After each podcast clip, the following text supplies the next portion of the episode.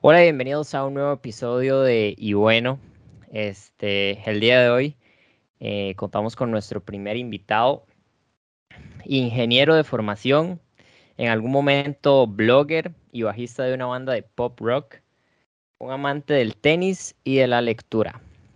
El día de hoy, aunque esa descripción no suele ajustarse mucho a lo que es, tenemos a un pastor como invitado.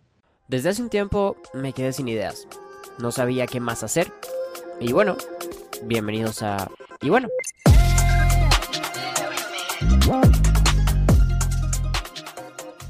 Don Isaac Gonzalo, ¿cómo estás? ¿Cómo, ¿Cómo ha estado el día de hoy? ¿Cómo han sido estas últimas semanas? Yo sé que ha sido bastante como movidas y, y así, con bastante brete, pero bueno, cuéntenos.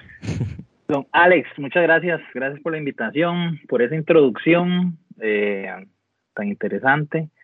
Este, y nada, súper bien, súper contento de poder estar en este, eh, en este podcast, en este proyecto que... Mucha fe, tengo mucha fe y estoy deseando escuchar todo lo que vamos a hablar hoy y los demás episodios. Y, y pues nada, yo aquí con mucho trabajito estos días, gracias a Dios, cansado ya, ocupo vacaciones que vienen, están a la vuelta de la esquina. Pero gracias a Dios todo en orden y, y muy, muy emocionado y muy honrado más bien de, de, estar por acá y de ser pues de el primer invitado del podcast y bueno. ¿Y cuándo, cuando tiene vacaciones? Por cierto, ahora que menciona vacaciones me parece curioso eso. Saqué vacaciones de mañana en ocho, de mañana en ocho me voy un par de semanitas porque mi esposa eh, a ella sí como que tiene que agendar, ella es médico, trabaja para la caja, entonces yo como tengo horarios muy variables, este, trato de acomodarme más bien cuando puedo, no siempre puedo, pero cuando puedo a las vacaciones de ella, entonces salgo de mañana en ocho, me voy un par de semanitas. ¿sí? Ahorita precisamente es temporal mega altísima para mí, entonces ya después de esta semana ya viene descanso. Ok, ok, excelente, bien merecido la verdad.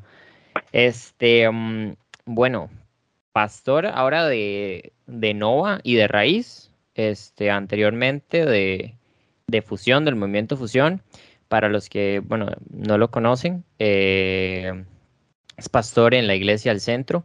Creo que una de las iglesias más grandes del país a nivel tanto infraestructura como, como, como este, asist, asistente, se podría decir, o o, o en, comunidad.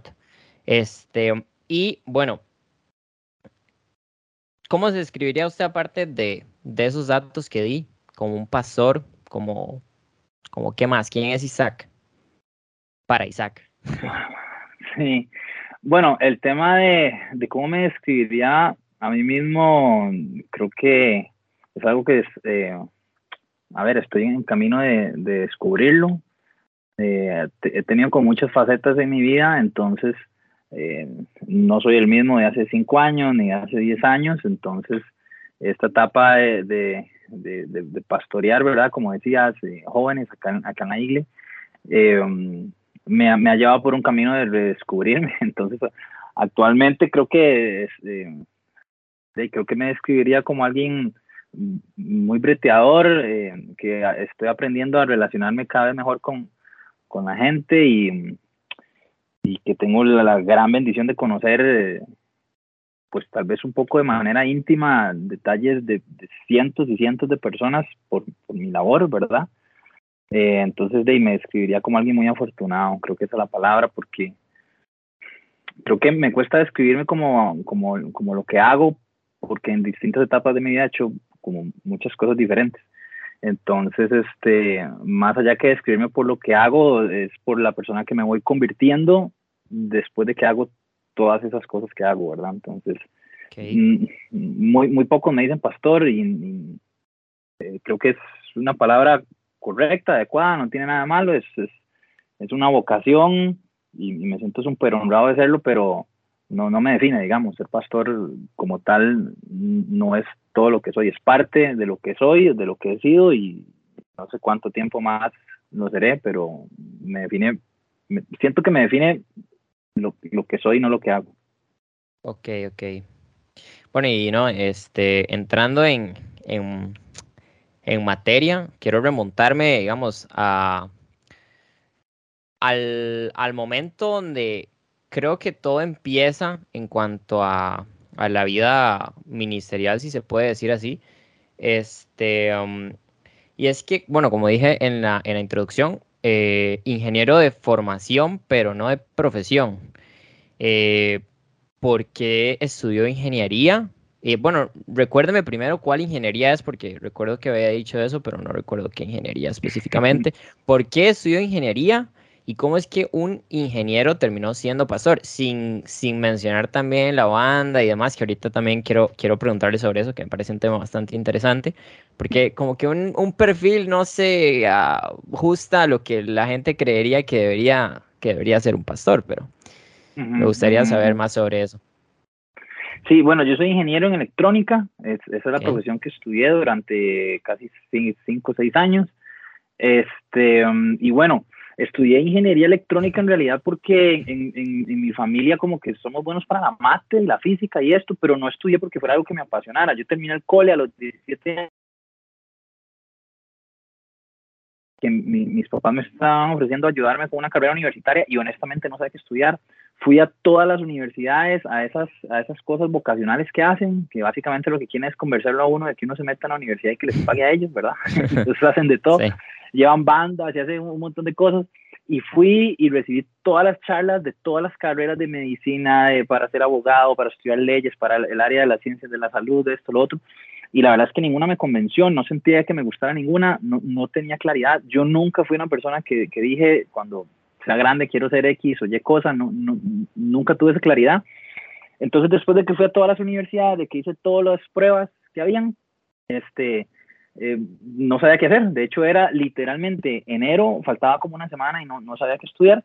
Entonces me metí en ingeniería en electrónica por el único motivo de que mi hermana eh, es tres años mayor que yo. Ella en ese momento ya estaba terminando, había terminado su carrera de ingeniería en sistemas. Entonces yo dije, bueno, algo similar, no es ingeniería en sistemas, es electrónica y me matriculé a ver qué tal. Entonces eh, no fue para nada una pasión, eso luego me trajo mis, mis consecuencias, que luego podemos hablar de eso, pero no era como mi pasión, era algo que, me gustaba. En el camino pues le agarré el, gusto, este un tema de tecnología, en realidad era muy tuanis, como le, te digo, tenía como la facilidad para la mate, la física, en, en, en ingeniería electrónica y demasiado de, de, este tipo de cosas. Entonces me fue bien, ¿verdad? En la carrera eh, y por eso de ahí estudié, pero en realidad no, fue nada así como mega planeado ni que yo soñaba con ser ingeniero electrónico o algo así. Eh, y en la actualidad, o sea, aparte, de que no lo ejerce, sí hay este aprendizajes que aplica hoy en día acerca de, o sea, a ver, no directamente de, de este, electrónica ni nada de eso, pero tal vez tema de sistematización en algún, en algún aspecto de la vida, no sé, ya sea en, en los proyectos que tiene dentro de la iglesia o no sé, me, me interesa saber si al menos el aprendizaje o parte del aprendizaje que tuvo como ingeniero, este, actualmente lo aplica o si le ha servido dentro de, del ministerio? Creo que la parte del ingenio sí. Ok, la parte de la electrónica ahorita no, y, y es una carrera que uno se desactualiza rapidísimo, ¿verdad? Porque yo, yo, terminé esa, carrera en 2012, creo, y, 2012, y de lo que sucedió en esa época acá, son demasiados años, todo lo que yo estudié ya estoy súper herrumbrado y la tecnología ha avanzado demasiado, por lo tanto ya me quedé mega atrás, botado, ¿verdad? Pero en, el, en, lo que yo pueda poner en práctica en el día de hoy, pues creo que esa parte del ingenio, porque en todas las carreras de ingeniería se desarrolla mucho eso, esa capacidad de, de, de crear, es, una, es como una creatividad que va mezclada con la tecnología, pero que básicamente estás ingeniando, estás creando. Entonces sí, sí, sí puedo decir que hoy en día el sistematizar, el, el, el, el tema de, de creativo, eh, de cierta manera lo aplico, ¿verdad? Obvio, lo que hago es demasiado diferente. Y pues más allá de eso, la formación, ¿verdad? La formación universitaria, aparte del conocimiento como tal, eh, lo forma uno en demasiadas áreas, ¿verdad? Y no solamente en lo que se está aprendiendo del área específica. Entonces, pues sí, eso me ha ayudado, eh, pero la electrónica como tal, hoy en día, cero, ya, ya estoy con... O sea, mi, mi título actualmente está obsoleto porque yo no, no, me, no me he actualizado en estos años. Claro. ¿Y, en algún momento de después de que se graduó, ejerció como ingeniero? Sí, sí, sí, ejercí como ingeniero un año y ocho, un año y, seis u ocho meses en una empresa em, que, que, vendía equipos médicos de investigación em, y bueno, en, distintas áreas. Entonces ahí trabajé, después de mucho tiempo que no encontré trabajo como ingeniero, ya siendo ingeniero, trabajé en otras cosas.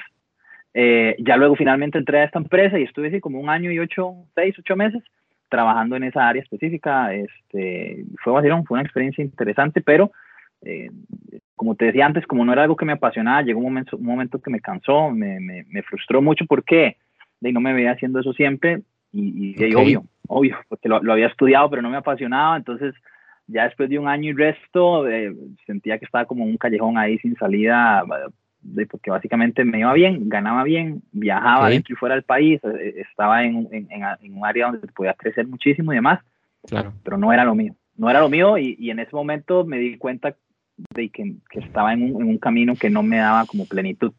Más o menos ese lapso de tiempo en el que usted se, se dio cuenta de, ok, mae, no estoy haciendo legalmente lo que me cuadra, no me apasiona esto, no me llena, fue como de un año más o menos, un poco, poco más, poco menos yo creo que fue un camino, yo creo que fue un camino. Tal vez el, la parte ya sí, el topic, tal vez como de la crisis existencial que tuve, eh, pudo haber sido, pudo haber sido, sí, eh, un, periodo de un año, tal vez, ¿verdad? Y en ese momento se, se, cruzaba junto con el tema de la banda que yo tenía que era en ese momento como, el, como, el, como, como la parte donde yo decía, bueno, yo estoy trabajando como ingeniero, pero mi, mi, mi, mi, propósito, lo que yo sueño en la vida es hacerlo con esta parte de la banda, entonces era como sostenible el ir a trabajar y al mismo tiempo estar trabajando en mi sueño por aparte con la banda. Cuando el tema de la banda se complica, ahí es cuando llega el pico de crisis.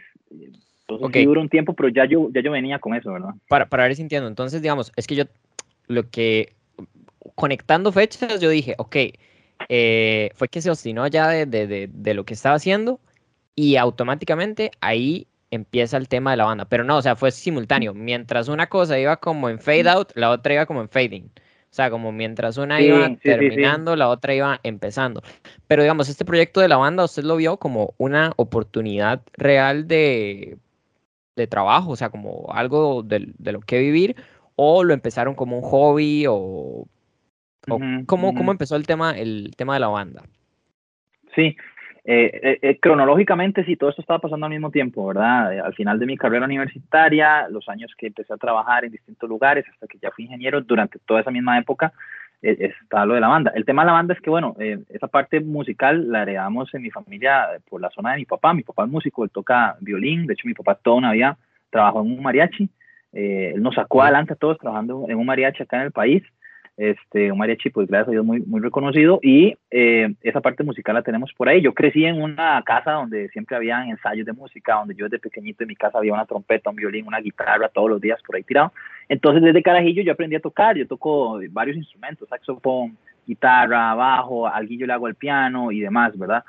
El, tema de la banda nació en, en, una iglesia que yo asistía hace mucho tiempo, ahí iba mi hermano, mi hermano es músico también, toca igual varios instrumentos, canta y demás, y teníamos un grupo de amigos empezamos como con, eh, como, como con ese tema, igual uno de, yo en esa época tenía 21 años, una, una O sea, se conocieron, en la, se conocieron en la iglesia, sí, todos. Sí, sí, sí, sí, sí, en esa, no en la que soy pastor actualmente, sino en otra.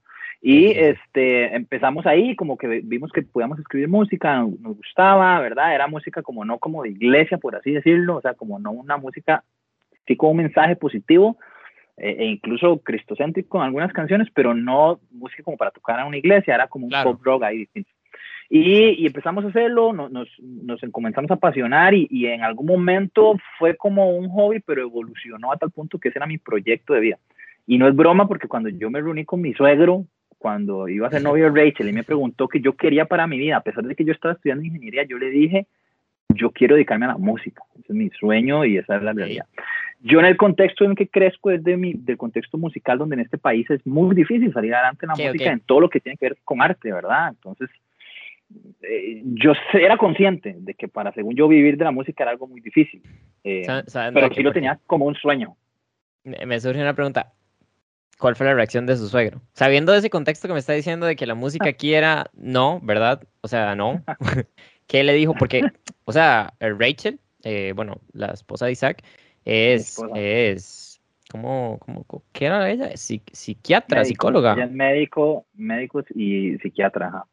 Ok, es médica, médico, psiquiatra. Eh, Isaac llega y le dice al, al, al papá, al suegro, yo, yo, quiero ser músico. ¿Cuál fue la reacción de, de del suegro cuando se le dijo él, él, lo tomó como de muy chill, muy relajado, porque igual ah, esto fue hace muchos años. En esa época Richie tenía 18 años. Ella venía más bien saliendo del ah, cole. Okay. Okay, yo me imagino que en ese momento ella claro, estaba... sí es que hay un gap como de edad, ahí sí, sí tiene razón, se me, se me había ido de eso. Sí, entonces yo me imagino que lo tomó como de, como de, este, este mae, ¿quién Este Willa, este Willa está, no sabe ni quién. años. Exacto, sí, sí, este, este Willa no sabe ni qué inventar. bueno, y, y, ah, y, siguiendo con el tema de la banda, eh, ahí estaba, bueno, estaba escuchando un reportaje que les hicieron en el AS y todo, estaba investigando, a ver, este, Dil se llama, ¿cierto? O así se pronuncia. Sí, sí, sí, sí, fue un tema, obviamente éramos súper inexpertos, le pusimos eso como unas iniciales de un, de un versículo bíblico que nos, nos gustaba, luego nos dimos cuenta que fue un súper mega error de marketing, pero estamos hablando de un, grupo de, de, personas 100% eh, inexperimentadas y demás, pero sí, la fue un error? se llamaba porque con marketing eso no, no, no funcionaba, ¿verdad? Después nos dimos cuenta que nadie sabía pronunciar, lo que no sabían cómo se escribía. el día a mí, eh, yo cuando lo escuché me sonó era como un, negocio, un contrato, un, hagamos un deal. a mí me sonó eso. En la parte artística como hay cierta flexibilidad a, alocarse, porque es música, es arte. Obvio, obvio, claro. Y hay como esa, esa flexibilidad, pero, pero luego nos dimos cuenta que la gente llamaba a pedir las canciones a las radios y no, y no decían bien el nombre, no sabían ni cómo se llamaban, nos querían buscar en redes sociales y lo escribían, porque escuchaban Deal, entonces escribían DI y no lo encontraban. Y, entonces nos dimos cuenta luego de eso, pero bueno, igual al final la banda se, se deshizo, pero en aquella época sí yo lo tenía como mi proyecto de vida, invertí todo, invertí tiempo, invertimos miles de miles de dólares para grabar de manera profesional, nos está yendo bien, estamos arrancando y obviamente y vamos en ese proceso, tras de que ya la música es complicada, la, música cristiana igual, porque en las iglesias todavía eh, más complicado, de hecho. Muy, muy agarradas, este, suelen tener mucha religiosidad, muchas cosas, pero ya estábamos sonando en radios en el país, estábamos sonando en radios en Latinoamérica, ya estábamos comenzando a chiviar, ya estábamos yendo a eventos, eventos en, iglesias eh, y demás. Eh, sí, en un momento de mi vida eso era el proyecto serio y ya, y ya al final, perdón, ya yo estaba más grande, yo tenía 25, 26 años y ya no era una vara carajillo, ya eso era serio para mí, ya yo con mi título de ingeniero, trabajando como ingeniero y le estaba dedicando mi vida a, la banda, digamos. Ok, ok. Este, ¿Y cuál era el versículo? Así como para, que no se nos vaya ese, ese punto. Sí, sí, lo del nombre, ese versículo que dice donde está el espíritu hay libertad. ¿Dónde está espíritu hay libertad? Dios, D-E-E-H-L. Fue como en algún momento una idea loca, eh, vacilona, pero que luego en realidad... Igual estamos hablando del 2013, yo, yo ahí vi el logo y, estaba interesante porque forma como una cruz cuando le da vuelta a, las dos E, creo que es, o algo así, mm, como una cruz en el... O no sé, pero sí, sí, me llamó, me llamó bastante la atención eso, quería preguntarle por qué el nombre, creo que no lo preguntaron en el reportaje que les hicieron, entonces sí quería quitarme esa duda, ya era un asunto personal. Es, entonces forman la banda, eh, sacan su primer álbum, que si no me equivoco se llama este, Causa y Efecto. Ajá, Causa y Efecto. Ahí estaba escuchando un poco del por qué se llamaba así y todo. Sacan varios videoclips bastante bien producidos, de hecho, para el, para el momento en el que estaban, porque digamos, ahora creo que es mucho más fácil producir este, un video, música, lo que sea, porque es como un poco más accesible, hay más, como hay más mercado para eso. Pero, ok, ¿cuál, es la, cuál fue la experiencia de, de sacar un, un, proyecto musical en una época donde tal vez la industria musical acá en Costa Rica no estaba tan, tan, tan madura, si se puede decir así? No, no digo que ahorita lo esté, pero digo, ha, evolucionado más. Por ejemplo, en ese momento no existían, o no sé si existían, pero al menos veo que no, la, no utilizaron plataformas digitales, lo lanzaron en una página o algo así, no, no sé si vi bien, pero Spotify o Apple, que no, no existían, ¿cómo funcionaba? Sí, sí, sí estuvo, sí estuvo. Lo que pasa es que después lo bajamos de ahí. Estuvo en realidad en todas las plataformas. Fue muy retador. Todo, todo lo de la banda sucedió como en un transcurso de cinco años, tal vez. Al principio de esos cinco años, yo estaba estudiando la, la carrera de ingeniería. Todavía no, no, había terminado. Luego tenía unos trabajos donde ganaba muy poco. Este, mi hermano eh, en esa época era menor de edad incluso al inicio y los otros dos amigos que formaban parte de la banda eran menores que yo y estaban como en esa transición de salir del cole y empezar a sus primeros trabajos. Entonces teníamos como la limitante económica siempre, entonces era, era como nos íbamos a trabajar literalmente, a trabajar todo el día para poder tener plata para pagar la, sala de ensayos. Cuando estábamos produciendo, ahorramos un montón. Yo, en esa, como les conté en esa época, por ejemplo, yo tocaba saxofón, tenía mi saxofón, buen saxofón, lo vendí, vendí la bicicleta, vendí una tablet, vendí la compu, o sea, casi vendo mi casa, ¿verdad? Para tener, todos preteábamos.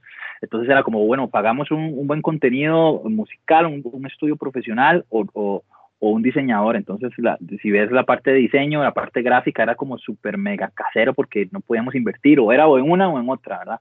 Pero ahí fuimos, fue un proceso largo y al final este, grabamos y producimos un, álbum, estábamos ya en camino a producir el segundo, este, grabamos unos videoclips, uh, no con una productora grande, pero sí intentamos contratar gente freelance que tuviera un equipo y que nos ayudara, ¿verdad?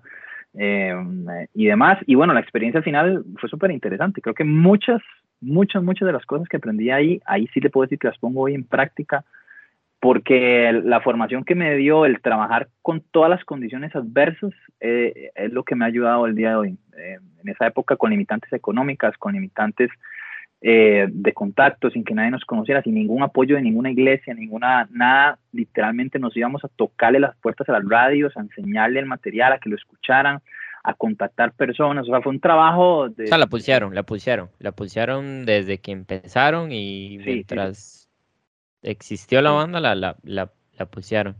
Este, y... No te vamos a decir que la, que la pegamos o que tuvimos todo el éxito del mundo, pero el aprendizaje que tuve ahí eh, ha, ha sido una de las cosas que más me ha ayudado en esta época. Claro.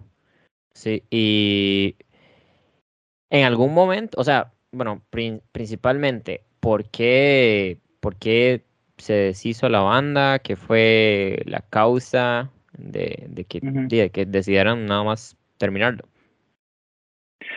Sí, bueno, ahora yo comprendo pues que, que, que Dios está detrás de todo lo que estaba sucediendo ahí y que muchas cosas tenían que pasar, pero en ese momento, bueno, mi hermano que era el baterista decidió salir de la banda.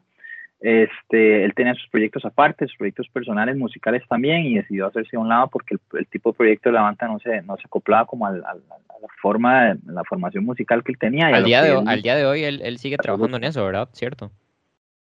Al día de hoy él tiene proyectos musicales, está actualmente en dos, una banda de él propia, donde él escribe, compone y canta, y otra donde toca batería, él ha continuado su camino.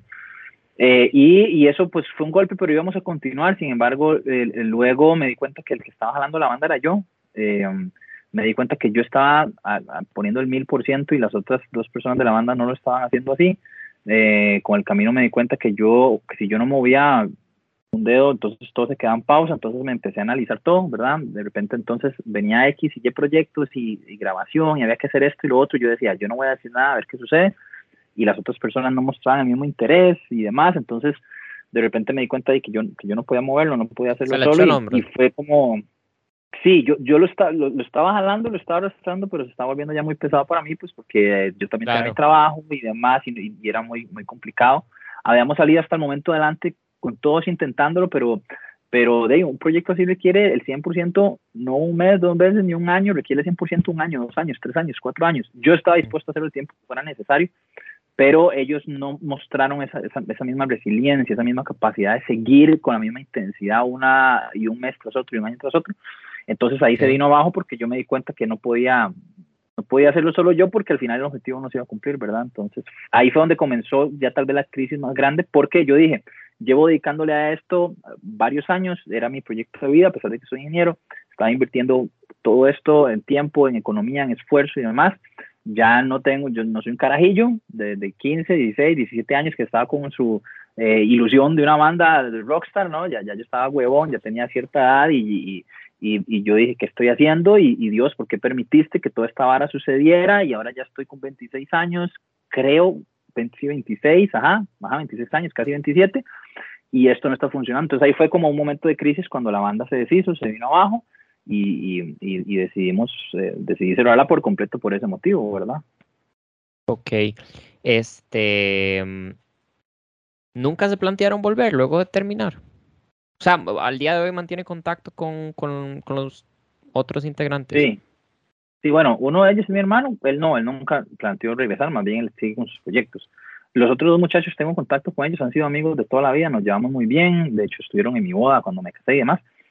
En algún momento sí, eh, uno de ellos me planteó, creo, creo, que uno o los dos me plantearon regresar, ya cuando yo estaba aquí en la iglesia, ya cuando ya yo tenía como una, una posición de más influencia a nivel del, del ámbito cristiano en Costa Rica y en Latinoamérica, y una apertura mayor, pero ya no, ya, ya no era el tiempo, ya yo estaba enfocado en otras cosas y comprendía que, que no, que no, que ya eso había quedado atrás, que había sido una etapa. Pasé mucho tiempo, muchas veces enojado, frustrado, con crisis y demás.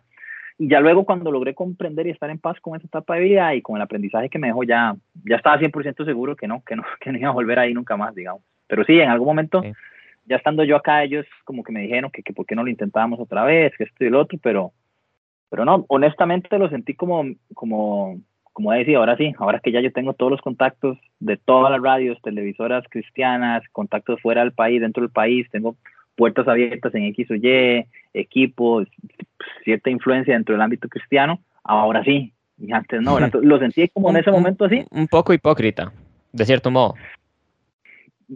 Tal vez al inicio y luego al final nada más lo dejé ir porque yo dije, bueno, al final, sea como sea, Dios me permitió vivirlo, aprendí demasiado y, y aunque yo hubiera querido, bueno, intentémoslo otra vez, no, no era. Lo que yo viví ahí me funcionó demasiado y aprendí demasiado para lo que hago hoy, pero no para mantenerme haciéndolo por, por más tiempo, ¿verdad? En algún momento lo creía así, pero hoy no, y hoy más bien me siento muy en paz, muy agradecido, me llevo bien, muy, muy bien con ellos y, y, y, en definitiva no era, no era como para, para dedicar mi vida a eso, ¿no? ¿Nunca se planteó ser solista? sacar sus propios temas así solo. No, no, número uno, porque yo no canto, canto bien feo. Este, y, para ese tipo de cosas este, se requiere como, no sé, una banda puede, puede cambiar todos los músicos si quiere, mientras el frontman o el cantante se mantenga la imagen, ¿verdad? Pero yo no canto, entonces no, eh, eh, es sin vacilón, yo siempre lo digo como son de broma, pero es la realidad de mi familia, como te cuento, todos somos músicos, pero mi hermano, el, el, si Dios nos, nos hizo así un porcentaje de talento a, a, le echaron todo. A, mi hermana, a mi hermano le echó el 99%, mi hermano es un crack completamente, canta increíble, compone, yo no compongo, él tiene, para componer se requieren ciertas habilidades musicales que van más allá solo de ejecutar un instrumento o de tener el talento musical, se requiere una creatividad extra que él tiene, yo no. Entonces, sí, yo, yo, yo soy músico y toco ciertos instrumentos, leo partituras, etcétera, etcétera, a cierto nivel. Ahorita estoy muy enrumbrado porque hace mucho no, no estoy activo en la música, pero mi hermano es el que tiene todo eso, entonces no, nunca. Eh, ojo, ahorita que usted me hace pregunta y me, me acabo de acordar de algo, durante como tres meses yo lo iba a intentar. Y ojo lo que hice, que rajado, esto se me ha olvidado.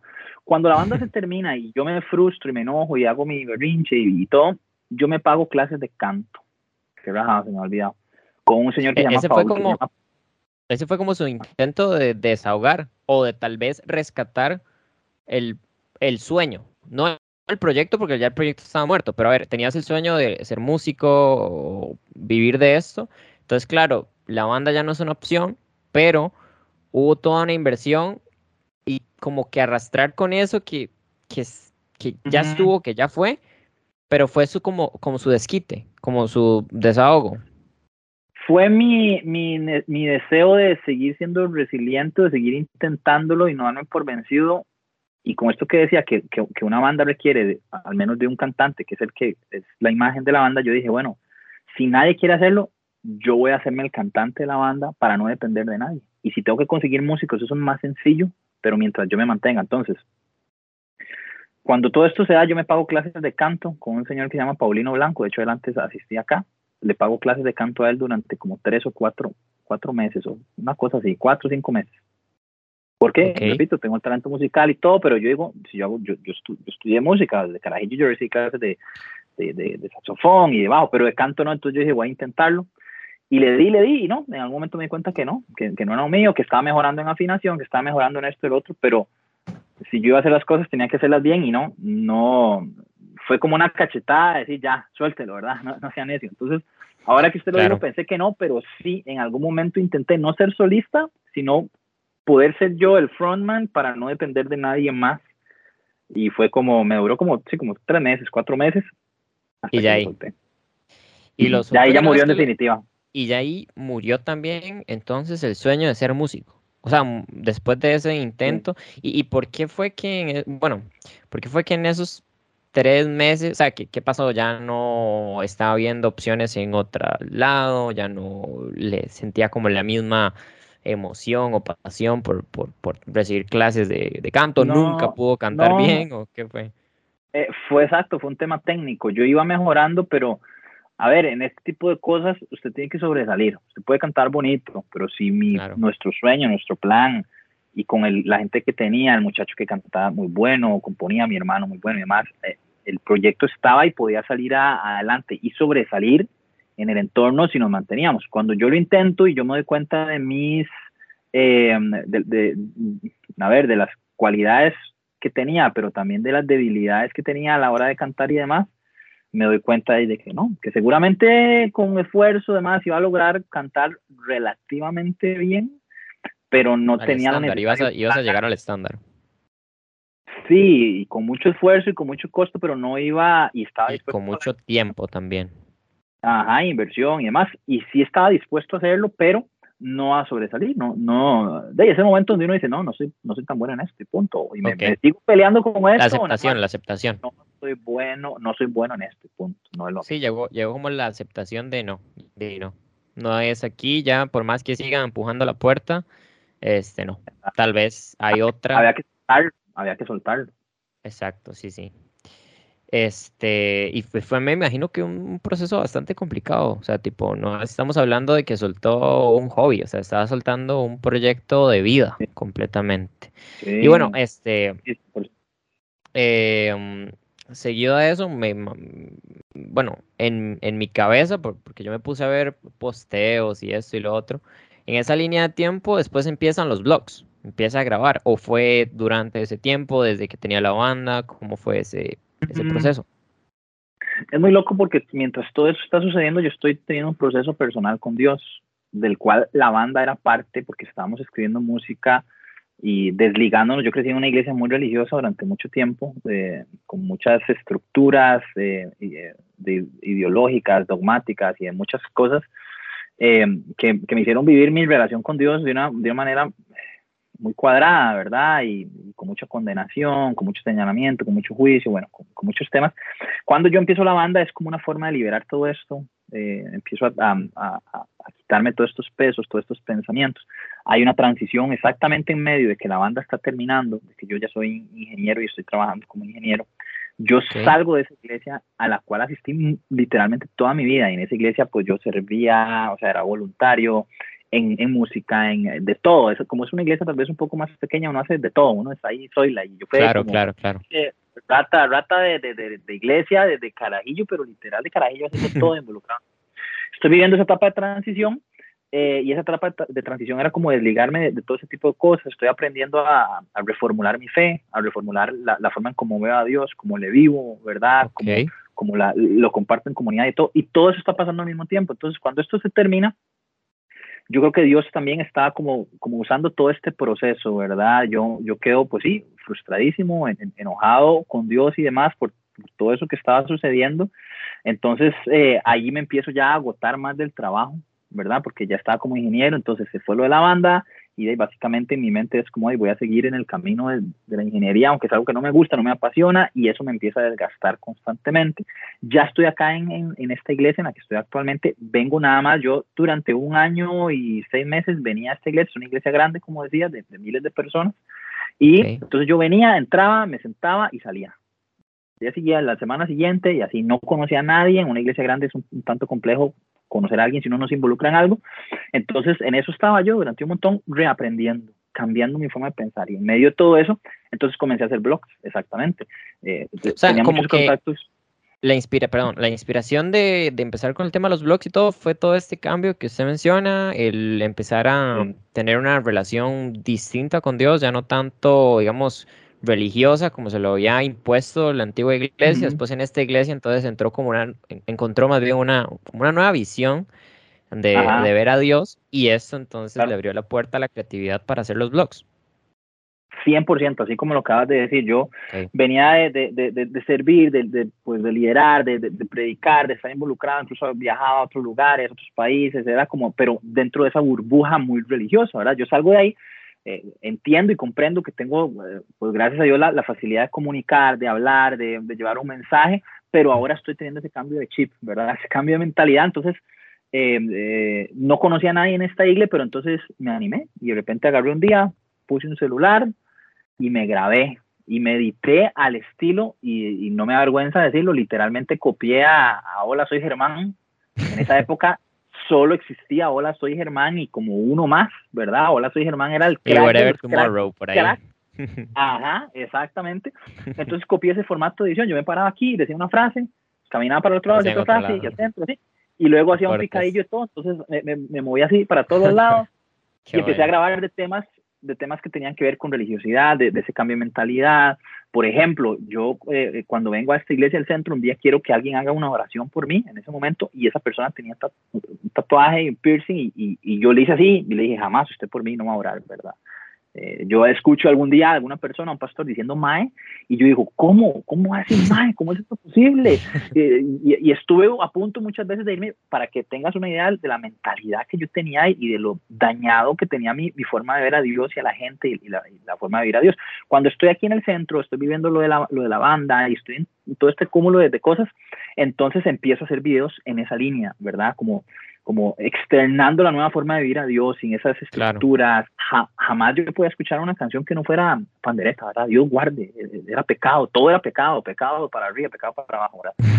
Entonces, por eso comencé a hacer los videos, hice videos sobre tatuajes, hice videos sobre música cristiana, secular, hice videos sobre, eh, sobre un montón de temas que iban en esta línea, ¿verdad? Entonces ahí fue cuando empecé a vivir, ya después de como un año de estar en ese cambio de chip, y ya compartir un poco de una manera distinta eh, mi, nueva forma como de vivir a Dios, de, de, vivir mi relación personal con Dios, quitándome poco a poco esas estructuras.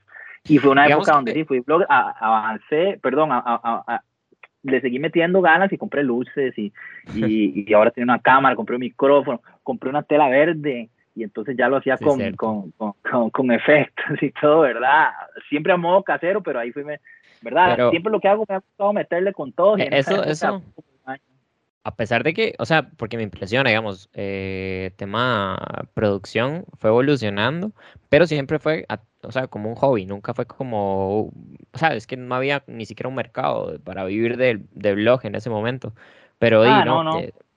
este, um, lo que iba a, a decir es que, o sea, hubo como un cambio entre creer por temor y creer por, no, tal vez no creer, pero sí seguir por temor y seguir por amor. Creo que hubo un cambio de eso, o no sé, esa es la percepción que yo tengo. Cuando usted me dice que lo otro era religión, religión, religión, eh, restricciones como que si decir mae, que si tatuajes, que si piercings, que si esto, era como no, no, no, no, no, no, y después se, se encuentra con todo lo contrario, que fue como eh, gente tatuada orando, predicando, que dicen, Mae, que, tienen una forma, una visión diferente. Em, y por eso yo digo como que tal vez en esta, eh, en esta nueva iglesia, en esta nueva comunidad, usted encontró más amor y menos temor que el que le imponían en, la, iglesia anterior. Sí, sí, sí, 100%. Eh, lamentablemente el, el, el ambiente eh, cristiano en, en, sus distintas facetas que existen, ¿verdad? Eh, está muy cargado de eso, ¿verdad? Muy cargado de del seguir a Dios por, por ese temor, ¿verdad? entonces todo te lo, te lo imponen a, forma de que tenés que hacerlo de esta, de esta, de esta manera y si no lo haces, las consecuencias que vas a tener son estas, estas, estas y las otras. Y la forma correcta de hacerlo es esta, esta, esta y esta, ¿verdad? Pero de una forma muy negativa, ¿verdad? De una forma eh, que te llena de condenación y que vivís a, puro miedo y, y, de manipulación, ¿verdad? E incluso eh, existe también una, un muy mal manejo de poder, un muy mal manejo de posiciones donde ya te quieren controlar tu vida, te quieren controlar tus decisiones, tus relaciones, tu sexualidad, para que tengas una idea. En yo no podía tener una novia, por ejemplo, si no pedía permiso y si no era del agrado de esa persona, no, no me dejaban tenerla. Este, eh, y, y, de repente eh, hay como esta sensación de, de, querer controlar la vida de los demás bajo el, el, nombre de que Dios me dijo, de que aquí. Bajo las cosas. Entonces, sí, es, una, es, es, un ambiente muy tóxico. Entonces, eh, es salirte de eso después de que yo crecía ahí. Fue una época bastante compleja, bastante difícil y me llevó mucho tiempo, ¿verdad? Entonces los blogs eran como una manera de, de ah, qué rajado, estoy viviéndolo de esta, de esta, de esta forma distinta, ¿verdad? Eh, obviamente eso produjo una lucha después de tanto tiempo, de tanta gente que me conocía, es como así, ah, Isaac, este, se, se, se, fue para el mundo, Isaac anda rebelde, Isaac este, lo otro, esa es la imagen, ¿verdad? De hecho, yo me acuerdo en aquella época que decía, ah, no, la gente en la iglesia en centro todos hacen esto, todos hacen lo otro, todos están en pecado, todos aquí, todos allá, ¿verdad? Porque esa es la imagen, ¿verdad? Y, y, y, entonces cuando yo vengo acá empiezo a cambiar ese chip. En lo de los blogs fue un, hobby 100%, eh, fuimos mejorando y a tal punto muy rajado porque ya cuando pasa todo lo que pasa, ya entro acá, que eso podemos hablar ahora, y ya entro a pastorear y todo. De vez en cuando me hago otros blogs, pero ya, ya me los producen, ya salen en, en otro lado. Entonces, algo que empezó como un hobby y, lo hacía yo, ¿verdad? Sin esperar nada, simplemente por querer compartir algo. Y lo sigue haciendo en la actualidad. Era, y sí, ya pues no, no, no como lo hacía en ese momento, que sí como que me claro. subía y hacía. Ahora de vez en cuando, cuando tengo chance, me voy con el equipo de producción, grabamos algo. Eh, pero pero eh, en ese momento era 100% así y de, casero, digamos, y al final algunos de esos videos de alguna manera me abrieron puertas para llegar acá, ¿verdad? Entonces, Sí, todo lo estaba haciendo eh, con, nada más por amor, porque me nacía. Eh, ya lo de la banda había quedado atrás y esto de los videos me, me, estaba haciendo como de cierta manera encontrarme nuevamente en contacto con, con, algo que sí me apasionaba. Entonces, como que algo comenzó a suceder por ahí. Ok. Eh, y de los blogs, ya, ya pasamos a la actualidad, digamos, porque hubo una transición como de que estuviste haciendo videos bastante tiempo hasta donde yo entiendo la, historia, porque creo que ya habíamos tenido una conversación de esto, gracias a esos videos eh, te descubre una de las pastoras, Chris. Es correcto eso. O sea, ella te conoce por medio de eso. Y para, para resumir un poco, entonces gracias a ver esos videos, que de hecho te atreviste a hacer por el cambio que, que, provocó todo el tema este, de la visión entre una iglesia y la otra. Te descubre, después eh, creo que te postulas para ser eh, asistente de, La Paz Cris, una de las pastoras de, la iglesia, eh, la que pastorea actualmente. Y bueno, ¿cómo fue ese proceso, digamos? ¿Cómo se sintió que, que, bueno, que vos pasaste, ok, estoy haciendo videos y todo, y de repente, no sé, te llegó un comentario de la pastora o, te diste cuenta que te veía? ¿Y cómo fue ese tema? Porque me imagino que, o sea, al ser una iglesia grande, porque siempre he sido grande, como que es como de cierto modo impactante. O al menos yo, bueno, uno, uno que no tiene como tanta cercanía con, con, un pastor, o sea, con los pastores generales, por decir algo, este, y que lleguen y, no sé, te comenten un video sin que vos sepas, o sea, sin que ellos sepan nada previamente vos, o, bueno, ¿cómo fue el contacto? ¿Cómo se dio? Sí, yo estaba haciendo esos videos, este, y ya en ese momento eh, lo de la banda había terminado, ¿verdad? Eh, estaba como, fue, yo empecé a hacer los videos aún con la banda existiendo y luego cuando terminé al, tiempo ya la banda no existía. Entonces todo esto está pasando al mismo tiempo, ¿verdad? Este, ya yo asisto aquí, había dejado ir a otra iglesia, lo de la banda estaba en esa transición de que estaba y luego ya no estaba, trabajaba ya como ingeniero y este, empecé a compartir los videos.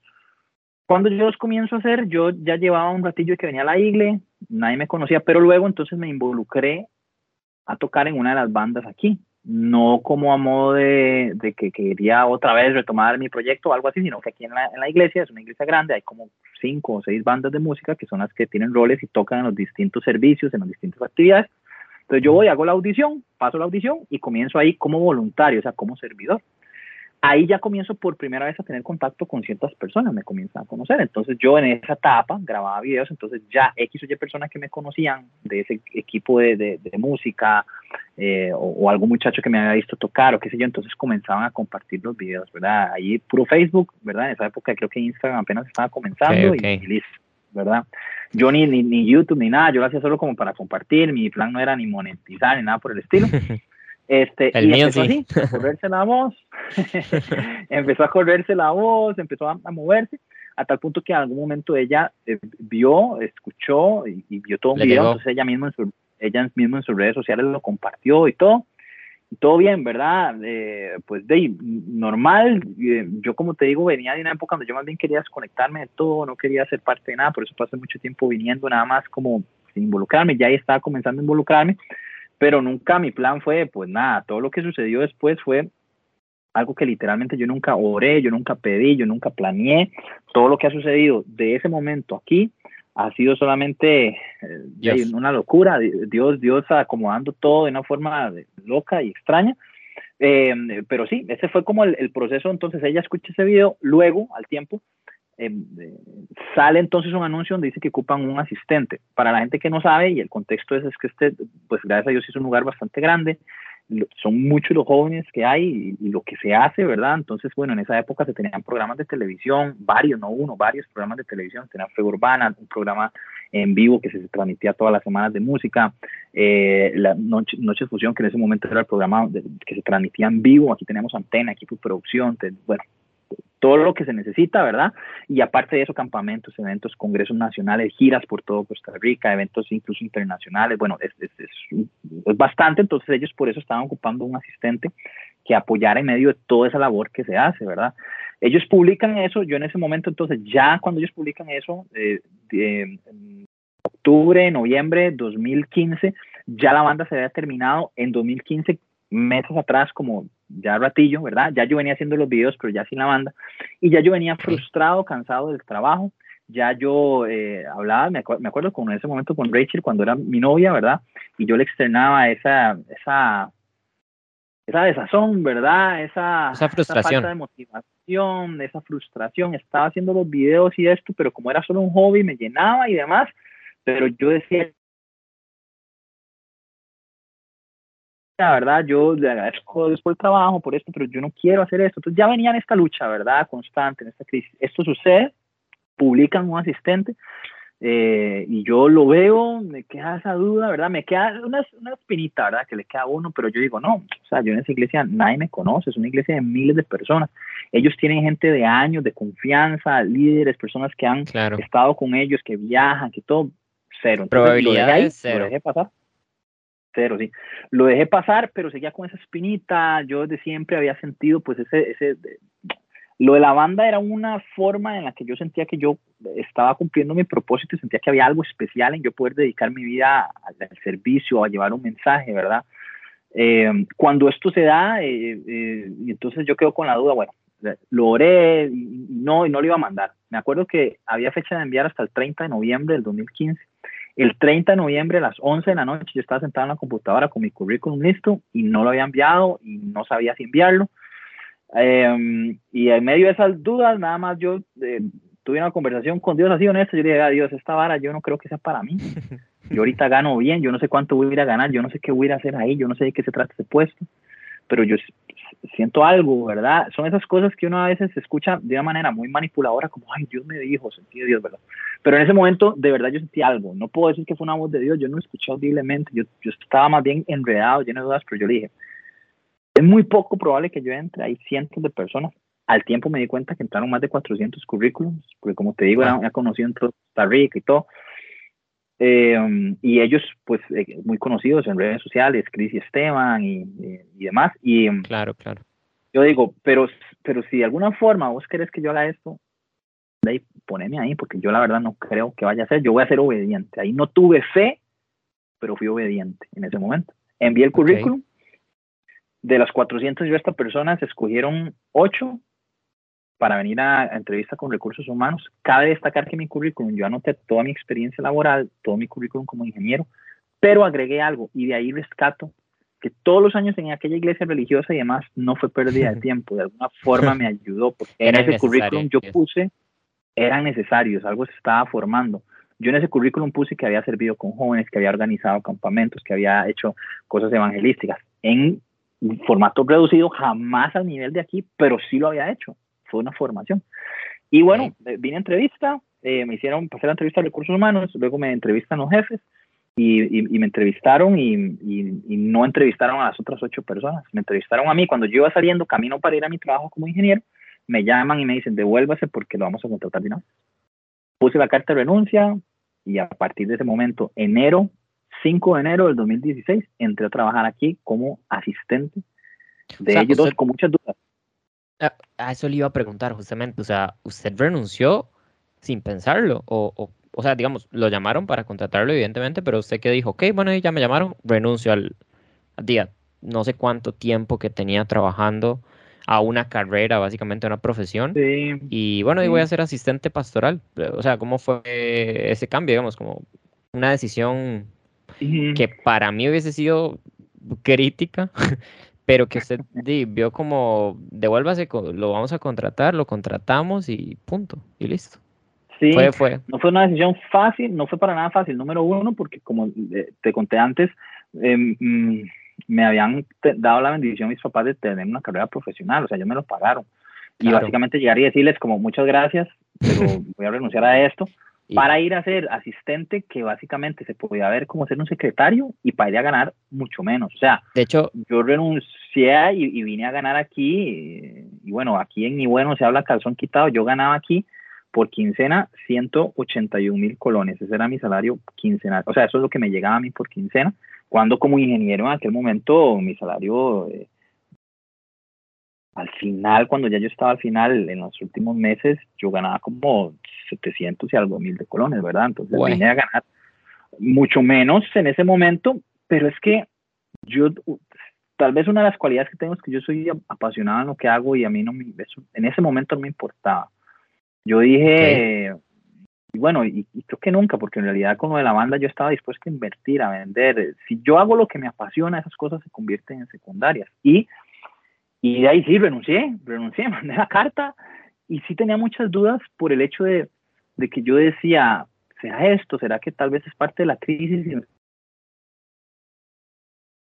un buen trabajo y qué van a decir mis papás y, será que ahí voy y, y, a qué voy verdad en algún momento en algún momento pensó que era como una como una decisión emocional tal vez. O sea como que usted estaba decidiendo con el corazón y no con la mente.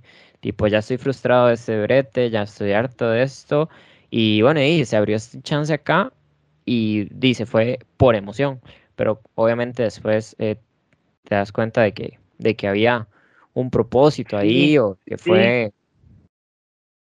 100%, hubo muchos momentos donde yo dije, madre, metí las patas, ¿qué hice? ¿Qué estoy haciendo aquí? ¿Por qué lo hice? De repente habían pasado muchas cosas muy rápido, entre febrero de 2015, febrero, marzo de 2015, que la banda se deshace, a enero de 2016, en menos de un año en el que termina la banda, hago videos, estoy con esa frustración, dejo la carrera, entro aquí, estoy en ese proceso, entonces es como, ¿qué hice, verdad? Y, y, y, no mucho tiempo atrás, a finales de 2014, es cuando me había salido de la iglesia, todavía cargada con mucha culpa y con esas ideas tóxicas horribles. Entonces, sí, hubo, muchos hubo muchos momentos de eso donde yo dije, Mae, no, no, no, ¿qué hice, verdad? No fue la mejor decisión que estoy haciendo aquí. Pero es, esa, esa semilla, es, esa espinita de que yo sentía de que esa decisión hay algo hay algo más que me está empujando a hacerlo, hay algo más, eh, ¿verdad? En lo que yo le hago esa decisión, esa oración tan honesta a Dios, ese día en la noche, 30 de noviembre de 2015, y le digo, si esta vara vos querés que yo esté ahí, tiene que abrirse la puerta a medio de esos cientos de currículums y de alguna manera yo tengo que entrar. Cuando eso sucede, entonces eso se convierte como un ancla para mí. Cuando tenía dudas, yo decía, sí, pero es que yo tuve esta conversación, yo sentí esto y se dio, y yo estoy aquí en medio de cientos de personas que deseaban este puesto y yo estoy aquí, no sé ni por qué, así que voy a seguir. Entonces, muchas veces seguí con dudas, con temores y, seguimos adelante. Y, ok, este, ya entonces entras como asistente. ¿Cuánto tiempo más o menos estuvo de asistente de, de, de Chris y Esteban, era verdad, de ambos, o solo de Chris? Era más de Chris, porque en esa época Esteban ya eh, eh, estaba dejando los jóvenes y estaba asumiendo más un rol eh, a nivel general de toda la iglesia, ¿verdad? Entonces era más de Chris, aunque sí tenía contacto con Esteban y hacíamos ciertas cosas en las que él todavía estaba involucrado.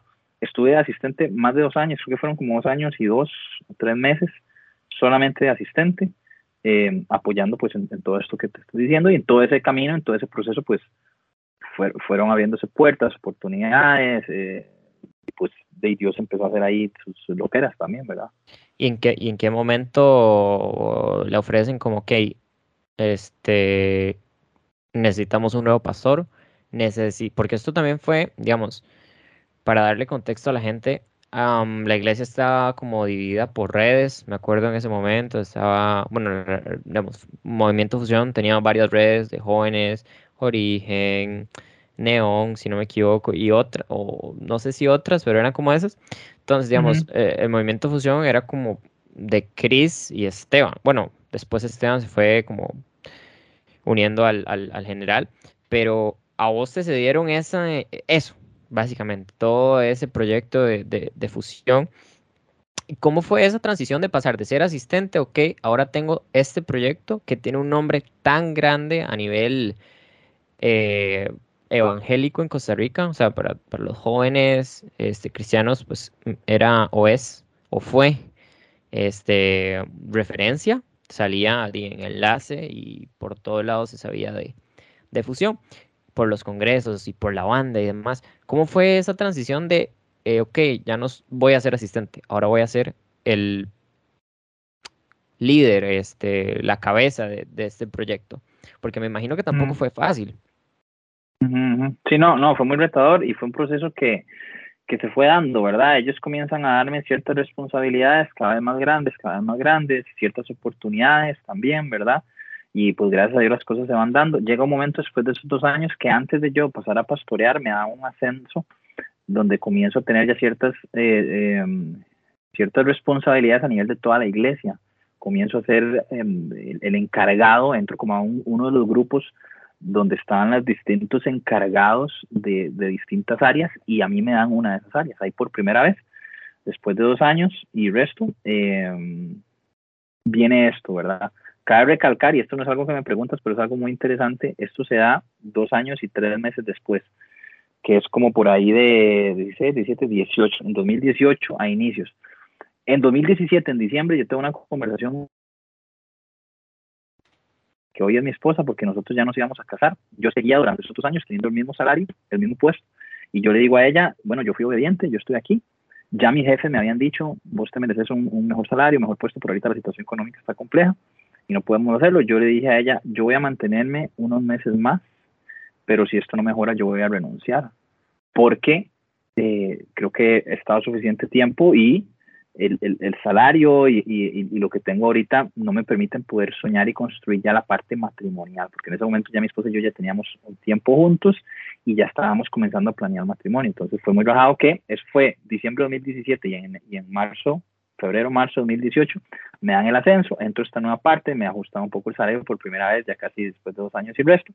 Entro en esta parte de responsabilidad a nivel y, y ellos ahí siguen viendo, pues que gracias a Dios se dan las cosas bien y entonces ahí sucede algo en la iglesia y es que Esteban y Cris, que son los pastores actualmente generales de la iglesia, hacen esa transición a que ellos van a asumir ya la iglesia toda completa.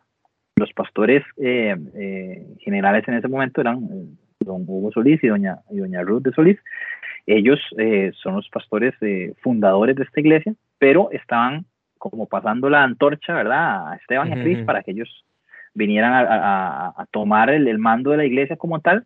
Entonces, al hacer esa transición, por supuesto que ocupaba quedar alguien ahí. Entonces, eh, se comienza una transición conmigo, ellos me hablan al respecto este, de la transición que se va a dar y, y entonces en ese camino me presentan ya oficialmente, me involucran en el equipo de pastores, por supuesto que sentí que me, quedaba gigante, ¿verdad? Eh, por, el hecho de, por el hecho de, de que en esa época yo seguía siendo asistente, ya había crecido mucho, pero seguían habiendo muchas personas a la par de ellos de muchos años. Entonces, era todo un reto. Usted tal vez veía para arriba y veía como gigantes, si se puede decir así. O sea, a nivel espiritual, este, experiencia, y usted veía como torres y usted se sentía un edificio chico que tal vez no, no se sentía listo para asumir un, un espacio tan enorme como el que estaban dejando di, los dos referentes del de, movimiento fusión, que también fueron los creadores, ¿verdad? Si no me equivoco. Entonces. Sí, sí, ellos fueron los fundadores. A ver, yo creo que eh, tal vez como que yo te dijera, como que yo no sentía la capacidad de hacerlo, no, porque en eso, como eh, siento que, que, con humildad siempre, pero he sido como muy empoderado, démosle, ¿verdad? Lo de los videos, hay que hacerlo, démosle los videos, lo de la banda hay que hacerlo, démosle. Viene este reto, démosle lo que yo sentía como un reto muy grande era el, tema de poder ganarse la confianza de la gente, ¿verdad? Porque a la par mío habían personas de muchos años que estaban con ellos haciendo programas de televisión, eran 20 mil veces más conocidos que yo y demás, y que ellos querían ese lugar también, ¿verdad? Querían ese, ese puesto y que no me lo estaban asegurando a mí en un inicio, ¿verdad? Cuando esa transición se da, el reto era como, como ok, vamos a ver cómo manejamos esto con, con todas estas personas de tantos años y de repente viene alguien que nadie conoce, está ahí como de asistente y tome, y le dan todo, ¿verdad? Entonces, el reto y lo que sentía grande era esta sensación de que, ok, eh, eh, el, poder ganar la gente, el poder estar con ellos, el, el, poder ganarme la confianza de ellos era, era demasiado retador, ¿verdad? Sí. Sí, sí, sí, sí, sí. Y, y, y, bueno, así fue como comenzó, ¿verdad? Con ese tema de irse ganando poco a poco la confianza de la gente. Y ya una vez como pastor de oficial de, de fusión, empezó toda una, una, nueva etapa, este, evidentemente, algo totalmente nuevo para usted. O sea, evidentemente creo que ya, ya había tenido prédicas y todo, pero ya a nivel como más masivo, si se puede decir así. Em, y yo noto que usted tuvo como una explosión de creatividad increíble, porque ahora de hecho estaba como haciendo un resumen, viendo, viendo las prédicas, y era como cada vez parecía más loco la prédica. O sea, parecía que cada vez parecía más, o sea, sin, sin faltar el respeto, como un show. O sea, se veía, usted veía el título, veía la miniatura y salía con un traje de buceo, después en un trampolín, después con Anabel, después en un inodoro, después metió una moto, después... Era como un showman. o sea, fusión en ese momento, creo que fue un, una etapa bastante interesante. O sea, yo, yo como asistente era como, Mike, es esta vara, digamos. Yo nunca me imaginé a una Cristina o un Esteban llegando en una Vespa y subiéndose al escenario o al, altar. Este, pero, pero no, digamos, tipo a nivel eh, visual era, era, era algo bastante, di, bastante chido. Creo que fue una forma muy tuanis de ganarse, de ganarse a la gente. Sin embargo, me, me, me, me surge una duda, digamos, eso fue todo, todo ese montón de, de varas que, que, que, explotaron ahí este, fue como para llenar o intentar llenar el vacío que estaban dejando los otros pastores. O sea, como, ¿ahora qué hago? Tengo que inventar, tengo que dejarme ir en tema creatividad y todo. ¿Fue por eso o realmente siempre fue la intención de hacer las formas, de hacer las cosas de una manera distinta, un poco más, em, este, no sé, como más digeribles para los jóvenes o, o cómo surge hacer tanta vara, porque, o sea, no es vara, digamos, la gente que lo conoce, que, que ha asistido a algún, o que asistió a alguna fusión, era una loquera, de verdad, era como un show que llevaba un mensaje increíble, además, eso sí, se rescata el mensaje y creo que impactaba más porque vos te, te guardas el recuerdo de cuando subió Anabel, que esto, que lo otro, pero ¿por qué manejar las prédicas de esa forma? Me genera mucha curiosidad de eso. Sí, sí, sí yo creo que ese momento fue como, como un desahogo, como, no sé, no sé si la palabra correcta, pero yo estaba como vomitando todo lo que tenía por años guardado, tal vez, o las ideas, o la creatividad, porque del contexto religioso que te cuento que vengo, eso no estaba bien.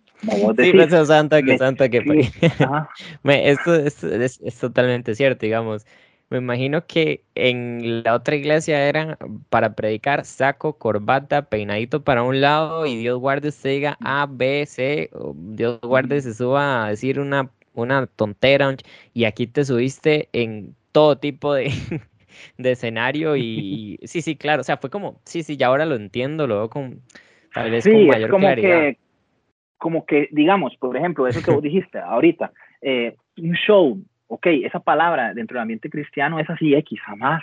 En una iglesia no puede ser un show, en una iglesia solamente se va a recibir y si es un show es que, que la gente va a ser entretenida, en la iglesia la gente no va a ser entretenida, tiene que ir a cambiar y este otro, ¿verdad? Y entonces, pero ¿quién dice que no? ¿Quién dice que yo no puedo hacer un show y un entretenimiento y que en medio de eso Dios venga y marque vidas y marque corazones? Al día de hoy, aunque son hace años, a mí me vienen a decir de lo que Dios les habló esa vez en la predica que yo subí a la muñeca Anabel en la predica que me subí en un trampolín, en la predica que empecé predicando en un inodoro.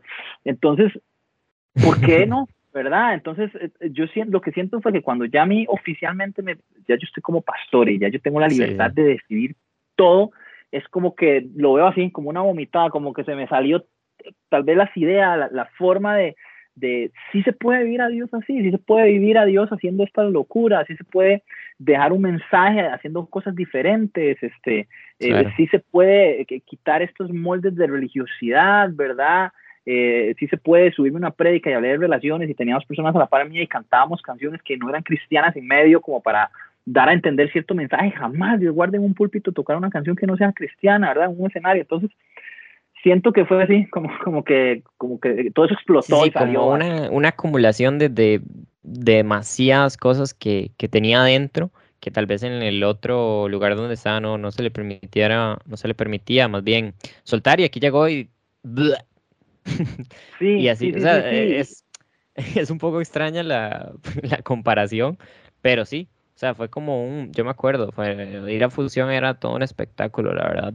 Mucha gente, y estoy, claro que tal vez no lo vio como algo tan, o sea, venían de, de otro, como de otras ideas y de repente llega Isaac ahí en, en traje buceo o lo que sea, pero, pero fue bastante, un proceso bastante, bastante chiva, creo, mientras duró. Este, y ya después como que se fue normalizando Em, y ya, ya se tocaron otros temas, de, igualmente como temas tabú, eso sí, eso me queda claro, como a usted le encanta meter, meterse, ponerse la soga al cuello, de, cierto modo. Embarcarme, este, embarcarme, sí. Sí, claro, pero, pero, pero no, digamos, fue, fue bastante tuanis el, vivirlo como asistente y como parte de, de la comunidad. Y, y me gustaría ahora tal vez un poco hablar más de la actualidad, Tema familia, este, ¿ya llevas cuántos años de casado con Rachel? Cuatro años de casados, cumplimos el 15 de julio. Cuatro años, cierto. Cuatro años de casados ya, ¿y qué tal la experiencia de estar casado? Super tuanis, chidísima, 100% eh, para, para usted, Se cortó un toque. No, no, no sé si eso es como una señal de. Yo creo que eso es una señal de. Se lo juro, se lo juro. Y esto va a quedar. Esto, esto queda clipeado. Este. No, no, se cortó cuando. Yo no sé qué dijo usted, pero se cortó. Necesito que. Yo lo que dije fue que la, experiencia, que la experiencia matrimonial ha sido chivísima, rajá, 100% recomendada y que te la recomendaba 100% a vos, primeramente. Y ahí se, se cortó, entonces hay como un mensaje, un mensaje ahí fuerte de plaza. Dios es como, no, él lo puede recomendar, pero yo todavía no. Espante Sí, sí, no, ha sido, ha sido, ha sido muy, muy tuanis porque creo que es una de las cosas que también, eh, por experiencia propia, ya he aprendido a vivir el matrimonio no como la gente dice que es, o como hay una imagen muy lamentable y muy triste del matrimonio, ¿verdad?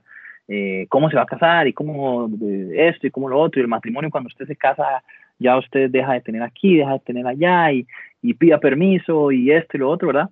Y los celos y, la privacidad, bueno, tantos estigmas que hablo del, del matrimonio y, y no, pues gracias a Dios a nosotros no, no nos ha tocado vivir eso.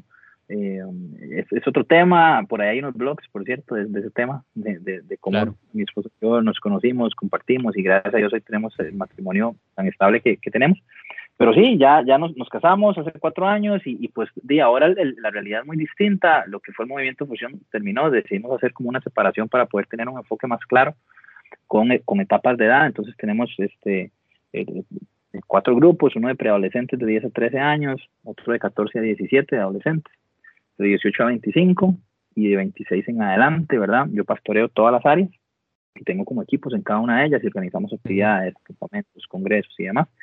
Y, y, pues una etapa diferente, ¿verdad? Sí, son... sí, para que para que la gente entienda más o menos este lo que hablamos de fusión y todo este tema del cambio de, de, los antiguos líderes a Isaac, después Isaac estuvo, no, ¿cuántos años? Como un año, dos años estuvo, o más en fusión. No, no tengo el dato, la verdad, para ser honesto.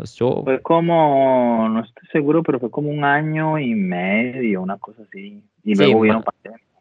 No, en realidad fue más, no, mentira, fue más, fue como porque fue como un año y como un año y algo sin pandemia. Luego los dos años completos de la pandemia, todavía existe fusión, pero fue todo en casa, fue todo en transmisiones, ¿verdad? Fue todo un, reto grandísimo. Y post pandemia, todavía estamos en pandemia, pero a partir del año pasado, como finales, ya Fusión se deshizo y, llevamos lo que lleva este año de que, de que Fusión desapareció, digamos, de que hicimos una transición ahí. Claro que entonces sí, para que la gente entienda el contexto, se terminó Fusión el año pasado, si no me equivoco, Y ahí empezó ya la transición a este nuevo proyecto, tanto de Noah como de Raíz, como de... No, no hay Raíz, ¿no? Ok, ¿qué, más hay? En... No hay Raíz. No, no hay Raíz. En la parte de jóvenes no hay Raíz. No hay Raíz son como, bueno, como los programas enfocados en, en, los jóvenes, tanto de cierta edad a cierta edad, de cierta edad a cierta edad. Raíz como para los jóvenes adultos o los adultos jóvenes, no sé. Y los Innovas como para de cierta edad a cierta edad, este, mm, jóvenes que, digamos, están ya por entrar a la etapa, hasta los que ya están por entrar a la etapa de la adultez. Entonces, obviamente, cada programa va enfocado al, momento de vida que están viviendo cada, cada uno. Y bueno, ya, ya entrando como más en, en carnita, en, en preguntas un poco más, no sé cómo decirle, no sé si comprometedoras, no sé si Dejémoslo entrando en carnita. Este, una pregunta que, que, yo personalmente me hago porque creo que mucha gente tiene la, la mala este, um, comparación o la mala creencia que hay una similitud en la palabra integridad y perfección, lo cual no tiene nada que ver, pero tienen la idea de que al, al al tratarse de un pastor se trata de una persona íntegra. Ya se confunde entonces una cosa con la otra. Pero evidentemente no, no se trata de personas perfectas. ¿Cómo peca un pastor? Es una pregunta que naturalmente me surge. Yo creo que un pastor peca como cualquier otro ser humano. La diferencia es que hay algunos que lo reconocen y otros que no, ¿verdad? Eh, la imagen de, un pastor eh, lamentablemente se, se ha encasillado ah, en cierta forma de, verla. Muchas veces la gente lo hace solo porque sí, pero lamentablemente muchas veces los pastores se han dado esa misma imagen, ¿verdad? Eh, esa imagen donde si hay errores, son errores nada más en que me enojé o en, o en, un poquito de orgullo y ya. Y cuesta mucho eh, que un pastor diga, no, yo, yo también he tenido o tengo problemas con la pornografía, yo también he tenido o tengo problemas con la mentira, yo también he tenido, tengo problemas con el amor al dinero, ¿verdad? Claro.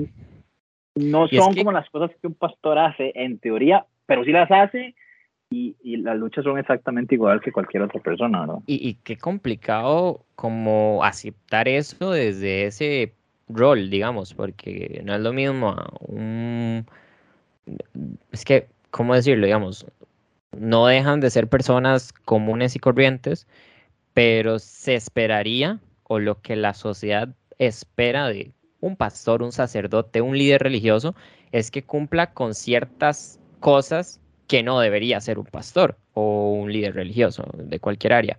Eh, un adúltero, un, este, qué sé yo, un mentiroso, un ladrón, un eh, póngale una lista infinita de cosas que no se esperarían, pero que probablemente suceden. Entonces, por eso me surge la duda, digamos, este, un pastor miente. Sí, sí, sí miente. Es que, Alex, a ver, yo creo que esto no se trata de, si usted me pregunta, como usted decía, bueno, un pastor entonces practica el adulterio pues por supuesto que no, no es lo ideal y, no es lo que se busque. Pero es que, ok, no es, lo, ideal, no es lo ideal para nadie, pero digamos, yo entiendo que, por ejemplo, tal vez un pastor no llega, o sea, yo considero que cualquier error es un error, o sea, es un desacierto, que es un sinónimo que me gusta mucho para, para la palabra pecado, este, pero, pero digamos, si no hacen eso, ¿qué hacen? Porque yo digo, o sea, no me imagino a un líder religioso como no sé, robando o, poniéndose en un acto muy desagradable, pero algo tienen que hacer. O sea, no, no es como que viven una vida de perfección, que, que, que hacen. O sea, como su, su pecado es, digamos, no sé, en mi cabeza no me imagino a, a, un, a, un, pastor pecando o haciendo algo que no, no sé, no, es, por eso es que como que mi idea me choca la idea, o sea, en mi cabeza me choca la idea de, de, de pensar en alguien haciendo algo incorrecto, o sea, en una persona de, de como de ese, de ese rango, de ese rol. Por eso, por eso es que me surge la pregunta.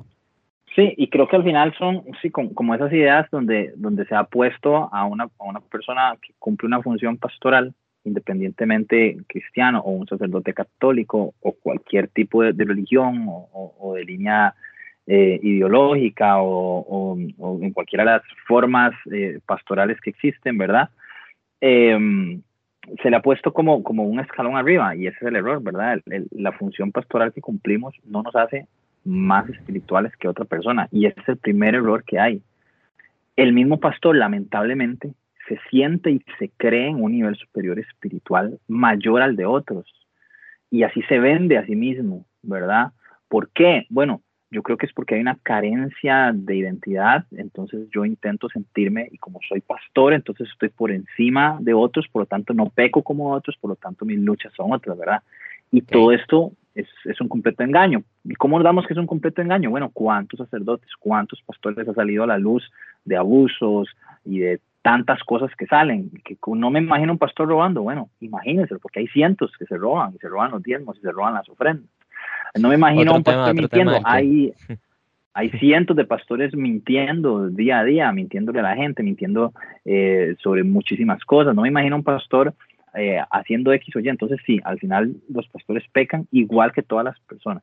Por supuesto que todos los que intentamos hacerlo de una manera íntegra, entonces no voy a venir yo de carebarro y decir, bueno, yo soy pastor y yo mantengo una vida constante de infidelidad a mi esposa y adulterio, pero aquí estoy porque peco igual a los demás. No, por supuesto que la labor y la vocación pastoral lo que busca y lo que apunta es a, a que podamos vivir una vida que sea ejemplo en muchas áreas, no de perfección, sino de reconocer errores y seguir adelante, ¿verdad? Y de trabajar.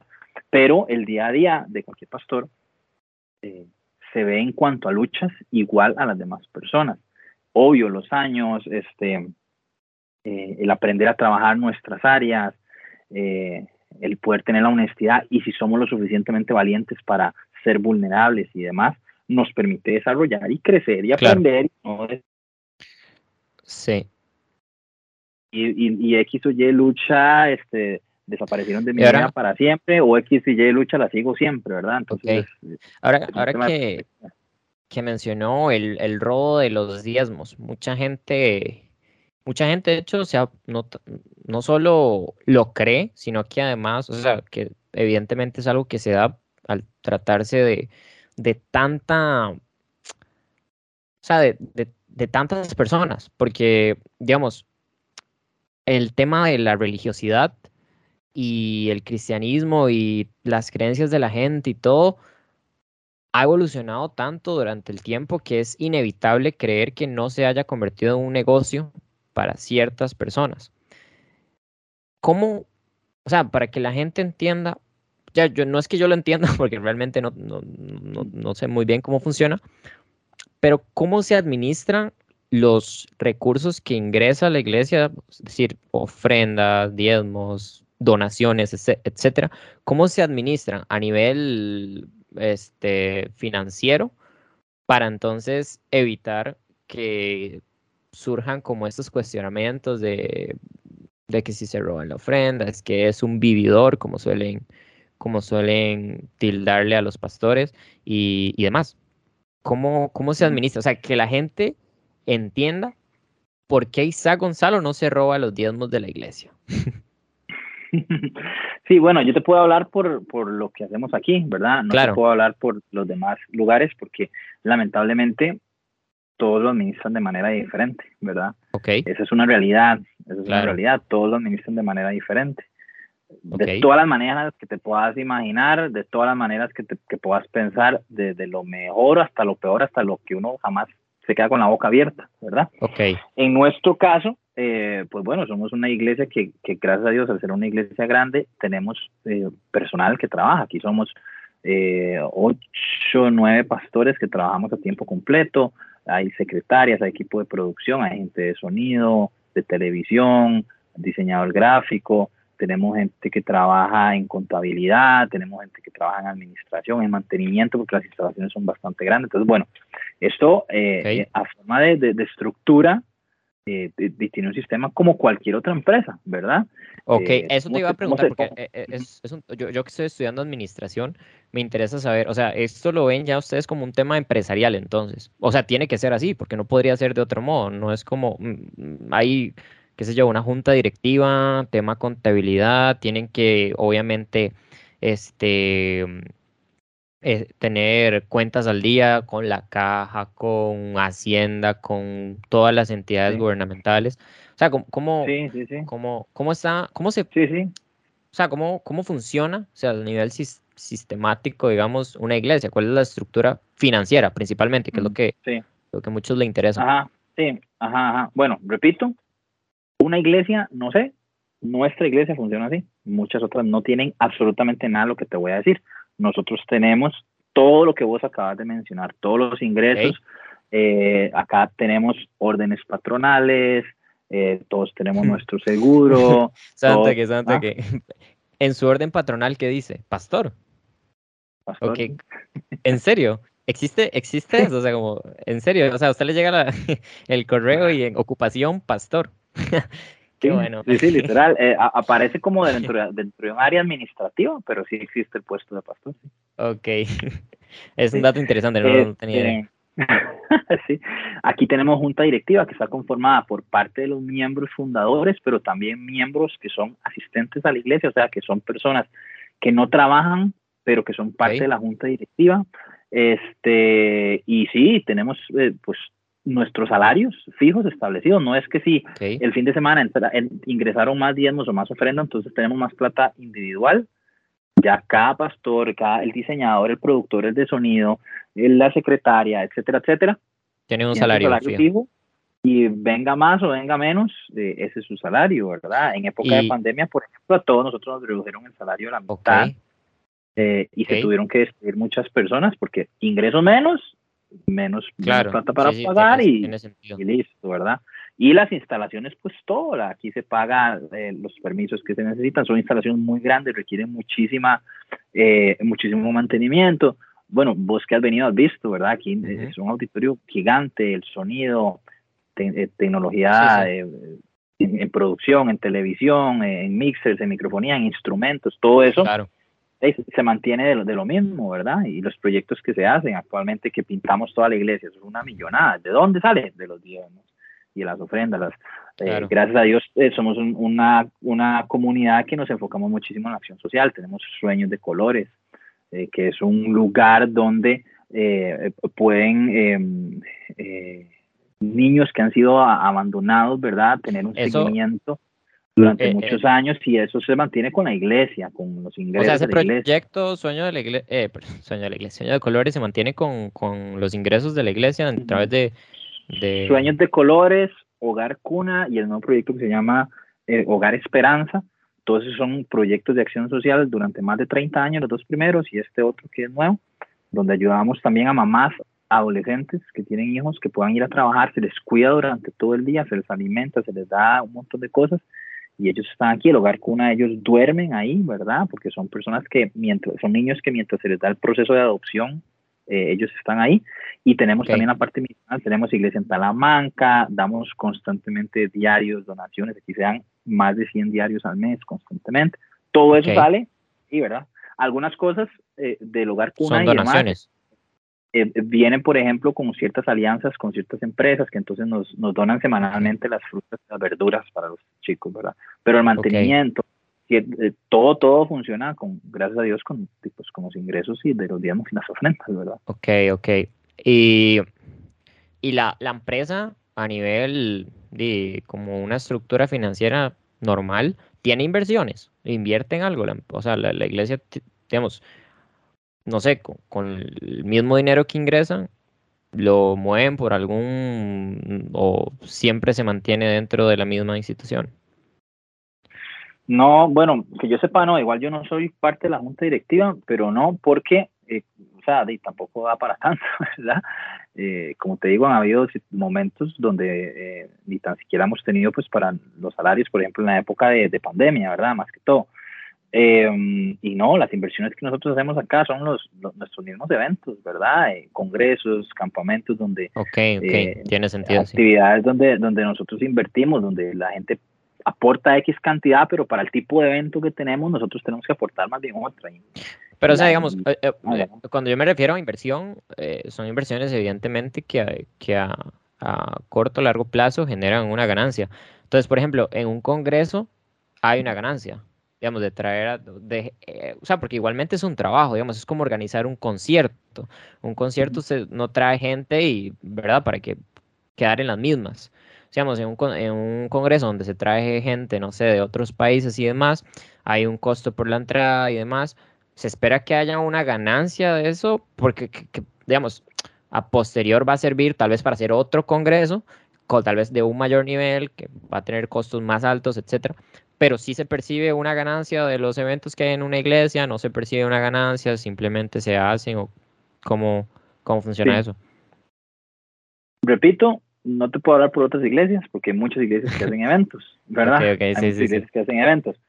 Eh, yo acá personalmente he organizado varios eventos durante estos años, tanto congresos como campamentos, en algunos de ellos, eh, y soy testigo que hemos tenido que poner, y no una cantidad pequeña, eh, te puedo asegurar que hemos puesto 4 o 5 millones para que el congreso funcione y salga avante.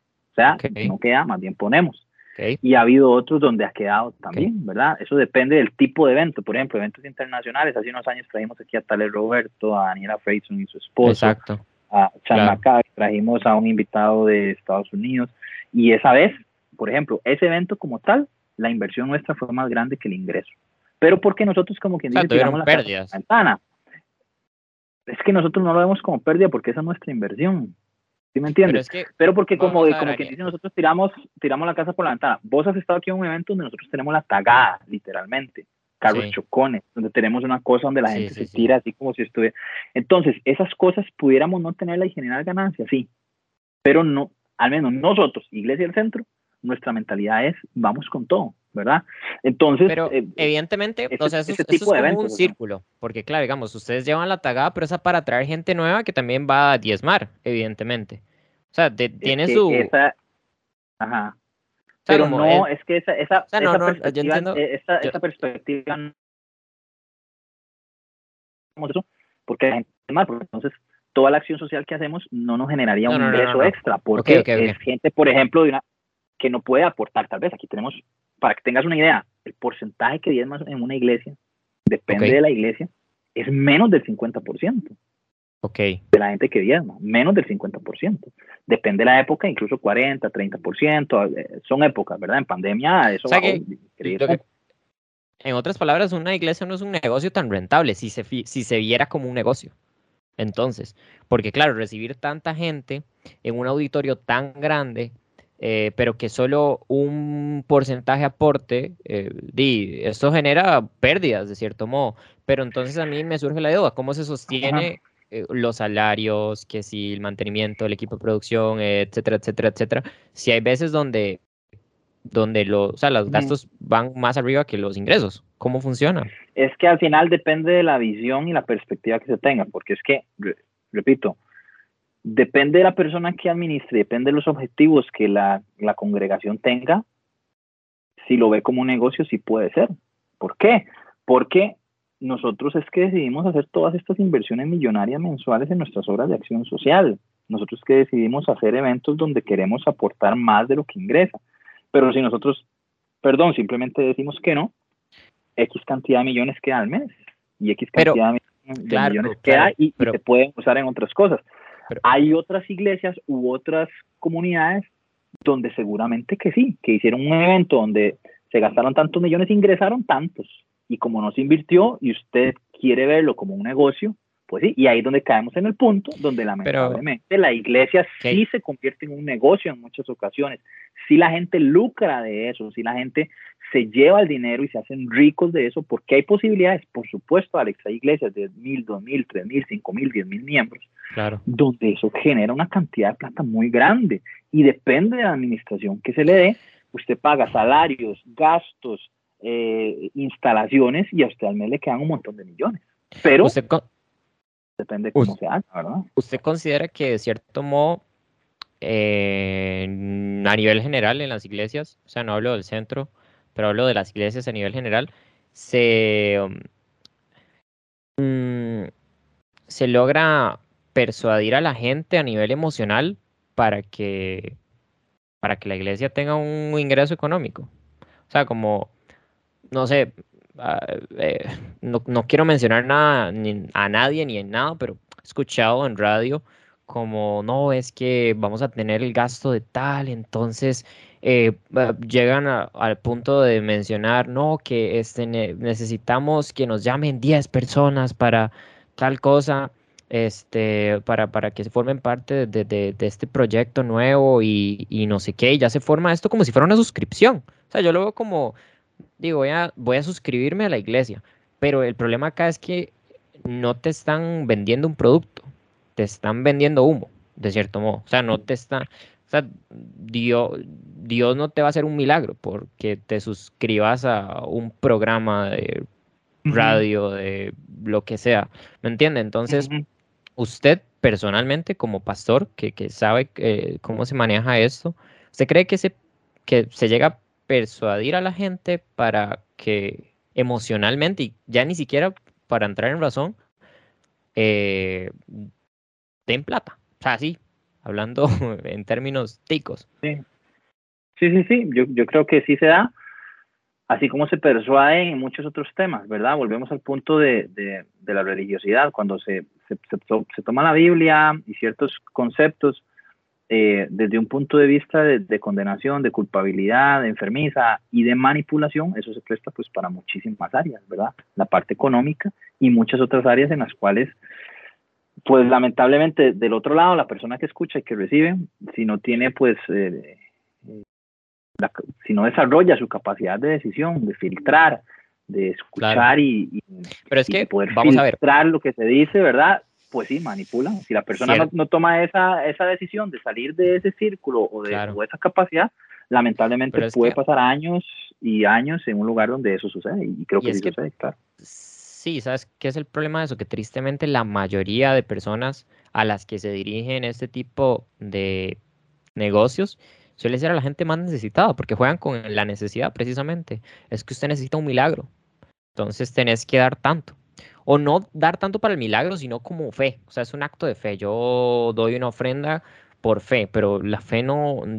Yo ahí tengo un conflicto, porque mi fe no surge de lo que yo dé, yo puedo dar mi tiempo y estoy teniendo un acto de fe. Yo puedo dar mi esfuerzo, mi trabajo y es un acto de fe. Entonces, que te vendan la idea de que tenés que dar algo eh, económico para acceder a un privilegio, un milagro, lo que sea, que se ha llegado a ese punto, la verdad es que a mí me parece algo nefasto, o sea, lo digo en serio, como algo miserable porque no se le está hablando a personas que que tengan la disponibilidad de seguirlo haciendo constantemente, sino que tal vez claro. es una persona que no tiene, que es su último recurso. Y he escuchado gente, no, si es que usted, ni, o sea, he escuchado pastores que es que si usted en este momento no tiene, Dios le va a proveer y con eso que le, pro o sea, a mí me parece como, más si hay una opción entre comer un día u ofrendar para sostener un ministerio,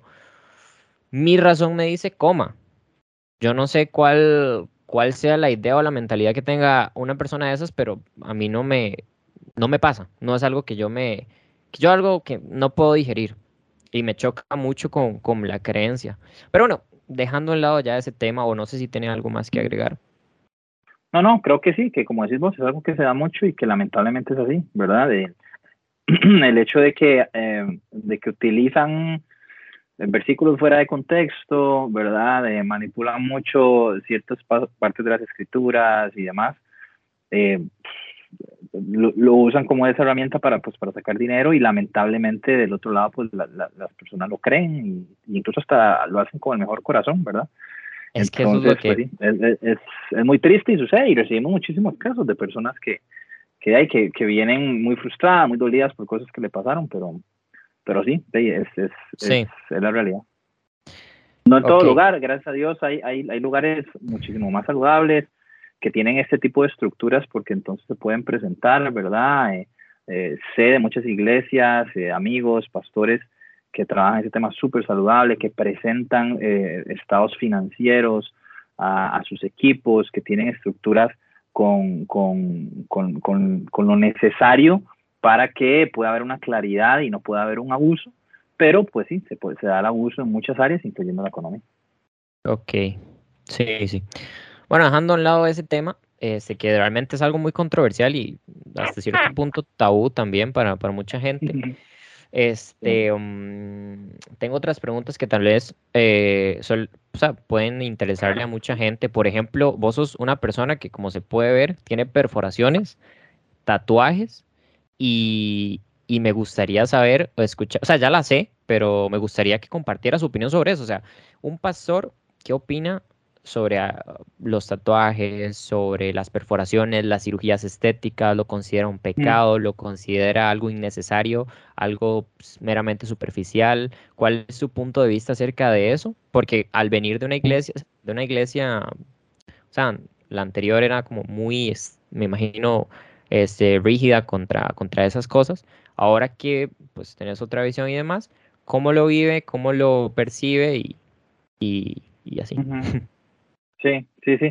Eh, creo que, que, que, número uno, soy muy respetuoso, ¿verdad? Es algo de lo que he aprendido, de cómo el proceso de transformación que yo he tenido no es indicador de que, eh, de que todas las personas que piensen lo, lo, lo, contrario están erradas, están mal, o que solo yo tengo la razón, o, o que no pueden formar parte de mi, de mi fe eh, solamente porque piensen distinto, ¿verdad? Entonces lo primero que he aprendido a, trabajar en eso es pues el respeto y, y listo, ¿verdad? Claro. De ahí en fuera, este, pues sí, tal vez no es lo más común, al menos en Latinoamérica, ¿verdad? Eh, tengo muchos conocidos o, pastores eh, eh, en España, en Europa, en Estados Unidos, es un poco más abierto, más relajado.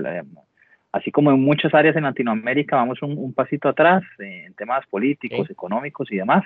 En temas de, de, este tipo también, ¿verdad? Entonces en Latinoamérica es un poquito más, más, más cerrado este tema, eh, y, y, se considera, pues, de sí, algo muy negativo. Yo, yo tuve que llevar mi proceso, ¿verdad? De poder soltarlo, de poder aprender, de poder eh, estudiar, debatir, aprender de, de, esos versículos que tomaban como fundamento para decir que esto está mal, que esto es pecado, que esto no está bien, ¿verdad? Y, y, poder, pues, tener eh, una forma de pensar clara y, y, simplemente, pues, dejar esas, esas estructuras atrás, ¿verdad? Eh, entonces sí, pues en algún momento eh, me tatué antes de, antes de, cuando me casé, luego me, me abrí por acá, eh, pero soy muy respetuoso, tengo la bendición que a veces me invitan a algún lugar u otro a predicar y si en ese lugar al que voy a la persona no le gusta, no le parece, a los pastores yo me los quito sin ningún problema, eso es algo que no me afecta para nada. si voy a una ceremonia, aparte de lo que hacemos acá, yo pues ya con el paso del tiempo ya yo no estoy solamente en jóvenes, también hacemos pues todo lo que se hace en una iglesia, yo oficios, ceremonias, matrimonios, ¿verdad? Voy a, hacer ceremonias también, este, eh, perdón, a hacer eh, velas, entierros cuando alguien fallece, a visitar hospitales. Cuando hago todo este tipo de cosas, pues también depende del tipo de evento o actividad, me, me, los quito, como sea. Creo que con eso no hay ningún problema. Pero es claro que hay muchas personas que no le parece bien, que no les gusta. Desde que yo me lo hice, es claro que ya hay ciertos lugares que no me van a invitar, ciertos eventos a los cuales yo no voy a ir y es algo que yo asumo, que yo asumo. Creo que hay muchísima gente muy carga que no tiene tatuajes ni piercings y de que los inviten a ellos, ¿verdad? No, no, no hay ningún problema. Creo que pueden predicar igual o mejor que yo. Eh, y, y, a las cosas que me invitan a mí, si, si, si no tienen un problema, voy así. Y si tienen algún problema, me quito los aretes y ya, o uso algo de manga larga, no por querer ser hipócrita, sino por respetar, perdón, por respetar. Porque como te ¿Alguna vez? respetar el pensamiento de otra persona me, interesa eso que está diciendo. ¿Alguna vez este, le han, o, bueno, es que difícil sería darse cuenta, pero em, ¿usted cree que ha perdido posibilidad de participar en eventos por estar tatuado, por su forma de vestir, por tener perforaciones, etcétera? O personalmente incluso se lo han dicho, así como, Mae, muy Tani su, su predicas, lo que usted dice, pero su imagen no, no se asocia mucho a... Sí, se lo han dicho. Sí, a ver, hay cosas que me han dicho, por ejemplo, me, me invitaba mucho a una radio y, bueno, igual yo no soy de usar mucho esa palabra, pero me acuerdo que cuando yo llegaba me decían, por favor, aquí no diga mae. y todo bien. Igual no es una palabra que yo uso mucho, casi no la uso. Nunca la usé porque era pecado y en los últimos años como que ya me da, ya me da igual, pero bueno, usted sabe, yo lo que digo, ¿qué bro? ¿Qué rasta? Y ya, ¿verdad? Es como, May no es algo que me salga muy natural, ¿verdad? Pero sí soy consciente que sí, que hay eventos que a mí ya no me van a invitar, que de momento que yo ya eh, eh, en redes sociales o mis fotos o mis cosas personales, ya yo salgo con piercings y así, hay ciertas cosas que a mí ya no me van a invitar y que no voy a ir y, repito, lo asumo. Sin embargo, también me ha abierto puertas en otros lugares, ¿verdad? Eh, por ejemplo, ahorita me contrataron, y esto es como un trabajo extra que me salió, de una empresa que me quiere llevar a, un montón de colegios a hacer una gira en Guanacaste, porque están em, como implementando un tema de valores y principios y... ¿En serio? nota, Y en palabras de ellos, mi nota les gusta, ¿verdad? Se asocia el perfil. Bueno, Exacto, entonces como bueno, que tú Anis, que esas puertas se abran por este tipo de cosas, porque al final voy a llevar un mensaje, voy a tener la oportunidad de tener contacto con miles, miles literalmente de, jóvenes, ¿verdad? Colegiales. Y pues para iglesias, eh, eh, igual en una que otro lugar, eh, seguramente se me cerró la puerta, en otros lugares no, pero repito, hay muchísimos pastores supercargas, buenísimos, sin nada de eso, que ellos pueden ir y predicar igual o mejor que yo y demás, ¿verdad? Igual es algo que yo asumí y lo comprendo. Me interesa porque menciona un tema de respeto, pero yo ahí tengo un choque con eso que usted dice, la verdad. O sea, yo no siento que usted por tener tatuajes, perforaciones en usted le esté faltando el respeto a alguien. Eh, eh, me llega este pensamiento, esta comparación con el tema del, del pronombre este, que, la gente utiliza actualmente como para, para hacer, ¿cómo se dice? Parcial o más bien imparcial al hablar o buscan esta como equidad de igualdad, em, pero yo no siento que eso sea irrespeto. O sea, si yo tengo tatuajes y a alguien le molesta o no le incomoda, creo que el problema es de esa persona, no mío, por tenerlos. Entonces, no sé, como que eso que vos decís de que una falta de respeto no sería, al menos desde mi percepción. Entonces, no entiendo por qué llegar a ocultarlo, a quitarse los piercings, a usar manga larga. O sea, eso me parece tal vez, no sé, o sea, como yo creo que esa es parte de tu identidad, de lo que te hace único. Y ocultarlo no me parece del todo congruente, sinceramente, hablando. Sí, yo creo que ahí entra un punto muy importante. Cuando yo estoy en mis cosas personales, yo absolutamente nadie tengo por qué. Yo lo, lo uso y lo visto como sea. Pero aquí entra un, tema muy importante porque yo voy a un lugar donde en ese lugar hay cientos de personas que se les ha enseñado que alguien que tiene piercings o que tiene tatuajes y, no, está, no está haciendo lo correcto. Entonces, y... el hecho de que yo me pare en ese lugar a hablarle a esas personas con mis piercings va a producir que esa persona no reciba el mensaje de la mejor manera, a mí no me están obligando, pero yo tomo la decisión de, de que un pedazo de aro sin importancia no vaya a robar algo muy chiva que, pero es que alguien puede recibir. Ahí entra lo jodido, porque usted dice un pedazo de aro sin importancia, pero lo tenés puesto, porque es importante para vos. Tenés un tatuaje que supongo es importante para vos o nada más lo tiene porque te... ya, porque... El es que digamos, eso es importante para mí, por supuesto que sí, pero a mí nada me quita el hecho de que yo me los quite. O sea, yo me los quito y mañana los sigo teniendo otra vez. Mi tatuaje no me lo puedo quitar nunca. Los piercings a veces pasan dos semanas donde no los uso y a veces sí los uso y a veces me los quito y a veces no. Es algo que a mí me, digamos, me los pongo, pero no, no me afecta, digamos, el no tenerlos. Pero me importa, o sea, al final es un acto de amor es un acto de amor donde yo comprendo de que si hay una persona... Pero no cree que, ese acto de amor se convierte más bien en un acto de, no sé, hipocresía, hasta cierto punto. Porque, por ejemplo, un acto de amor sería para esas personas también comprender que usted no tiene la misma nota que ellos de llegar y predicar con saco corbata. yo no, yo no puedo pretender que ellos hagan el acto de amor. Yo soy responsable de mis actos, nada más. Si ellos quieren juzgarme, quieren amarme, quieren amarme, ¿quién es el que va a ir a predicar ese lugar? ¿Ellos o yo? Ok, usted, pero usted podría perfectamente seguir siendo usted. O sea, va a seguir siendo usted sin esa vara, sin los aretes y sin lo que usted quiera. Pero, no sé, siento que...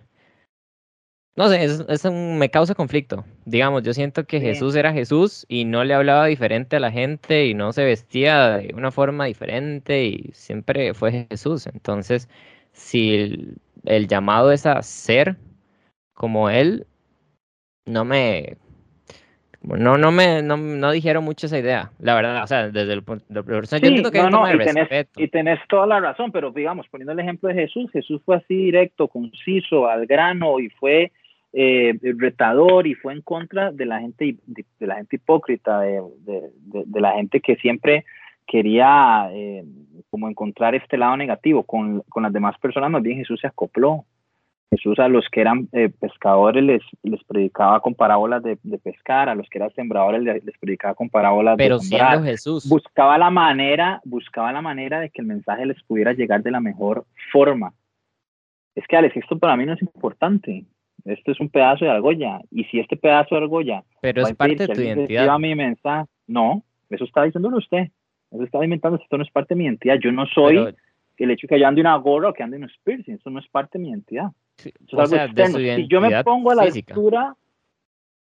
O sea, es como que yo diga, si, si, usted se tiñe el pelo, entonces yo lo asocio a usted con el pelo teñido. O sea, obviamente es algo muy superficial, pero aún así forma parte de usted. O sea, por algo te dejas la barba, por algo te peinas de una forma, te vestís de otra, porque es parte de su identidad. O sea, al menos eso lo veo yo. Pero X, o sea, digamos, realmente tampoco es un tema porque haya que empezar aquí todo un debate. Porque, no, porque seguramente seguramente muchos lo piensan así también. Para mí no es importante, digamos, para mí es eh, lo que más me importa a la gente. Obviamente, obviamente. Pero si para alguien, ojo, ojo lo que le voy a decir, si para alguien es más relevante eh, la forma de vestir de alguien que el mensaje que tenga para darme, no sé si yo quisiera darle el mensaje a esa persona. Porque entonces ya entraría yo a pensar en, ¿realmente vale la pena decirle a alguien que me cuestiona más por cómo me veo que por lo que digo. Es que yo estuve de ese lado, Alex.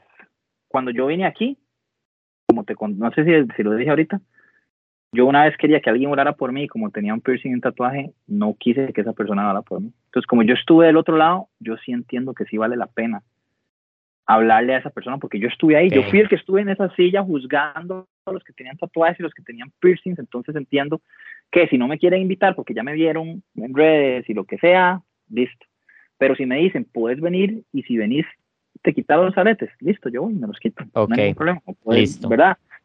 Eh, pero igual es, tema, es, respetable. Hay mucha gente, hay mucha gente que piensa como vos y los conozco a muchísimos eh, y hay muchos que no, entonces es, es, es como. Yo creo que ya, ya, es un tema, ya es un tema muy personal de cada quien igualmente. Este, mm, de todos, de todas maneras sí me parece un punto muy válido tal vez el tema del profesionalismo, o sea, si yo, por ejemplo, en mi trabajo no me permite ir en short y no voy en short, aunque yo siempre ando en short, pues es mi trabajo, ¿verdad? No, o sea, es mi trabajo y punto. Yo no soy el que pone las reglas del juego. Aunque al no tener reglas, sí es un poco como, hmm, hmm". pero, pero no sé, ya, ya yo creo que es más que todo un tema personal y de respeto, como vos dices. A, mi parecer no, pero todo bien, no pasa nada. bien, bien, bien. Este, um, Ahora, quiero preguntarle algo. Uy, se me, yo creo que se me apagó el teléfono. Qué fallo. No, pero bueno, digamos que aquí ya, ya me quedo con. Sí, se tuvo que haber apagado porque me quedé sin la luz de acá. Pero ya para finalizar, tal vez esto este, lo, lo grabes, o sea, vas a salir solamente vos en pantalla en este momento, ya yo desaparecí. Quería preguntarle cosas tal vez quizás el enfoque tenga que ser usted y por eso sucedió esto. Em, ¿Alguna vez ha dudado de Dios? ¿Lo ha cuestionado? Sí, sí, y no una vez, muchas veces, a cada rato y actualmente he tenido etapas también. Pero ¿qué cuestionamientos tiene hacia Dios? El por qué de ciertas cosas, el si es real todo lo que estoy viviendo o simplemente es proceso de pura casualidad, etcétera. No sé, ¿cuáles son las, los cuestionamientos que tiene? Todos he tenido cuestionamientos desde el por qué suceden cosas hasta el, cuestionamiento de la misma existencia de Dios, cuestionamiento de, lo que pasa después de la vida, cuestionamiento de su involucramiento activo en, la humanidad, cuestionamiento de Jesús, de su existencia, cuestionamiento de la Biblia, cuestionamiento de, de todo, básicamente, de todo un poco. O sea, usted, me está diciendo que actualmente, o sea, incluso, digamos, recientemente se podría decir que usted aún cuestiona si Dios es real. Es que si usted lo habla como un presente continuo, si usted aún cuestiona, no, hoy no. Pero si he tenido mis momentos donde cuestiono. No, pero vamos a ver, yo, me, yo, me, yo me refiero a, no sé, eh, este año, Isaac ha dudado si Dios existe o no existe, o si existe, ¿por qué pasa esto, esto, esto? Sí, 100%. Sí. Y mm, ¿no cree que es un poco contraproducente a su rol como pastor? Si lo ves como todos lo ven, seguramente sí, pero... ¿Y cómo, ¿cómo se debería ver? Son estigmas, son estigmas. Porque porque alguien, yo soy un ser humano como cualquier otro, ¿por qué no puedo dudar de Dios? O sea, yo, yo obviamente creo... Que me, hace, que me hace diferente. No, o sea, yo, no lo digo desde, desde una perspectiva personal, pero obviamente yo entiendo que, que sos igual a cualquiera en cuanto a, sus dudas, sus, sus, luchas existenciales o lo que sea. Pero a nivel así como general, yo creo que lo que, o sea, un líder espiritual que ejerce y vive de ello, no se esperaría que tenga dudas. O sea, estás viviendo de él. Tuviste un, como vos dijiste, este, de 400 currículum, el suyo fue el, el elegido, este, y todos esos procesos de la banda, de los blogs, de cómo llegaste a, al cargo de asistente y después se dejaron todo este proyecto y la actualidad, todo lo que, lo que ha pasado incluso con, lo más reciente, el Campa y demás, como alguien con tanta experiencia en su fe puede tener dudas.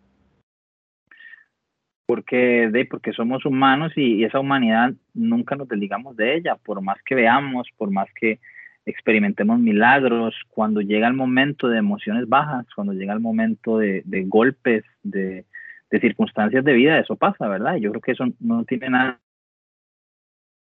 el camino de fe está lleno de escalones de dudas y, lo vemos así por todo lado, ¿verdad? Eh, eh, Pedro iba caminando a la par de Jesús y cómo de todos los milagros que hizo y todo, y de repente dejó de creer y se hundió. Eh, todos los grandes hombres de fe que vienen en la Biblia, Abraham, Moisés, Isaac, Jacob, todos los Isaías, Jeremías, todos en algún momento dudaron a tal punto que al mismo Jesús habiendo toda la gente que estaba a la par de él, visto lo que él había hecho y siendo testigos de lo que él estaba haciendo y de lo que representaba, lo abandonan y Jesús muere solo en la cruz. Entonces, creo que eso es parte de la humanidad y el que, el que diga que no, pues está mintiendo. No te voy a decir que, he pasado tres meses pensando que Dios no existe o, o así, pero hay momentos, hay días de días y hay etapas donde esa humanidad está y, y, ese es el punto, ¿verdad? Los que creen que no sucede o que a los pastores no le pasa, eh, es porque, porque no ven esa parte vulnerable que todos tenemos. Entonces, sí, es, parte, es parte de... Y yo creo que... perdón, perdón, es como, como que diga que el psicólogo no ocupa ir a la psicología, ¿verdad? Y nada que ver, claro. ocupa también. Obvio. Ocupa ir a, aunque es experto en emociones, aunque es experto en ayudar a otros, en algún momento va a necesitar, y aunque tiene todo el conocimiento en su mente, llevó toda la carrera, ha ayudado a personas mil veces a, a, quitar y a canalizar sus emociones, llega el momento en que el psicólogo lo va a vivir y va a ocupar ayuda de otro psicólogo y va a ocupar trabajarlo porque el practicarlo, el vivirlo y el tener la conciencia mental y espiritualmente de lo que es, no te hace exento de vivir esas luchas. ¿Y sabes cuál es el problema de esto? Que precisamente no se percibe eso porque no se hace tan público y obviamente es un tema personal, ¿verdad? No es que vos le andas diciendo, público, imagínate si te pusieras a publicar, uy, hoy estoy pensando que Dios no existe, ¿verdad? todo el, todo el problema, pero creo que parte de esa humanidad que usted dice em, debería ser eso, o sea, decir eso abiertamente, o sea, yo tengo mis luchas, y demás, y eso pocas veces sucede. Y por eso se abre la... sin embargo, sí, sí lo... hace poco el, pastor Hugo, por ejemplo, en, uno de los servicios, él contó cuando él eh, tuvo pues sus pensamientos de muerte y sus deseos de, de, simplemente acabar con su vida, ¿verdad? Sí, don Hugo, o sea, don Hugo. Y uno dice, madre, ¿verdad? Entonces creo que depende de la persona. Yo he contado en algunas prédicas cuando he hablado de fe, cómo, eh, de cómo mi vida ha estado llena también de dudas y incertidumbres, ¿verdad? Entonces, esa posibilidad de mostrarnos vulnerables es lo que, lo que más bien motiva a otros, porque entonces otras personas dicen, bueno, si el pastor pasa esto, yo por qué no lo voy a pasar. Entonces eso es eh, como una inyección para todos, pero requiere de que esa persona que en teoría está en una posición donde es más espiritual o lo que sea, sea humilde y tenga la valentía para mostrarse vulnerable. Como decís vos, no es lo más común y tenés, tenés toda la razón, no es lo más común, eh, pero es parte de lo que hemos estado intentando y creo que es parte de lo que al menos a mí me ha ayudado a, que, la gente conecte conmigo, a que, a que yo me muestro como yo soy y vos que has compartido conmigo, sabes que yo soy lo que yo soy en todo lado y con quien esté a la par mía. Sí, full, eso sí, sí, 100% lo, lo puedo, lo puedo testificar. este, mm, ¿Alguna vez el Isaac de colegio se pegó la fiesta? ¿Fue un puesto, una vara así? ¿O nunca fue su ride? O, no sé, nunca pasó? nunca fue mi ride, nunca me gustó creo que por número uno, por, el, por todo lo que les hablado de mi contexto, ¿verdad? Entonces todo era así como que yo simplemente tenía miedo de que yo estaba en una fiesta y seguro me moría y me iba al infierno de una vez, ¿verdad? no, nunca fui, literalmente nunca fui. Eh, no fui un santo, obviamente. De hecho, en el campo, cuando estaba hablando con los muchachos este fin de semana que pasó, les dije, no fui noviero, no fui en fiesta, tuve uno que otro aprete por ahí. Eh, come, el que come callado come doble, dijo Debbie. Pero, este, pero, pero no, ese no fue mi ride y, y, no porque pretenda que haya sido el mejor, el más santo, lo que sea, porque incluso en la universidad, yo estuve, en la universidad el ambiente es aún más pesado y demás. Y en la U, literal, yo iba, regresaba, estudié, obvio tuve mis tentaciones y, y de todo, pero no, es que no, siento que no, nunca fue como mi, nunca, no es mi tentación, digamos usted me pone a mí enfrente, nunca he consumido, nunca me he fumado un cigarro, ni normal, ni de ¿Nunca, nunca he fumado un cigarro. Ni de ni tabaco, ni marihuana, ni nada. No, no es algo que, que yo diga, me dieron ganas. No, no, no, o sea, pero vamos a ver, pero... Eh, esa vara es una tontera, digamos, nunca me llamó la atención. Pero, pero... Me ofrecieron, me ofrecieron miles de veces y estuve a la parte de gente que lo hacía. ¿Querés? Y es como, no, no, no. O sea, no es algo que yo por curiosidad. Ni, ni por presión social tampoco. Ah, no, en eso, eso sí te puedo decir, luchas en miles de cosas y todo, pero la presión social a mí siempre me ha valido un elote, digamos. Esa vara desde cole, me acuerdo, universidad, es, creo que eso me ayuda. Es curioso porque a mí aquí, aquí, no me quiero devolver otra vez al debate anterior, pero eh, usted dice que la presión social le vale un elote, pero al mismo tiempo se tapa los tatuajes para ir a predicar o se esconde. El... Sí, pero eso no es por presión social. Pues, de cierto modo, sí, es una presión al. Es que yo te lo puedo sacar, digamos, hay un versículo, hay un versículo que dice: tu ojo es ocasión de caer a otro, quítalo. Si comer carne es ocasión de caer a otro, no lo hagas enfrente, está en la Biblia y todo. Lo que pasa es que aquí nos podemos sentar y panderetear bastante y, profundizar, pero incluso es bíblico. Hay un pasaje en la Biblia que dice que si hay algo que es ocasión de caer a mi hermano, no lo hagas por la ¿Pero a qué se refiere? ¿A qué se refiere? ¿En caer en qué? A que si, a que si en las luchas en la, en la Biblia en aquella época era que no se podía comer ciertos alimentos. Entonces había una lucha, sí que hay que comerlo. Actualmente, actualmente ¿con qué lo comparan? Exacto.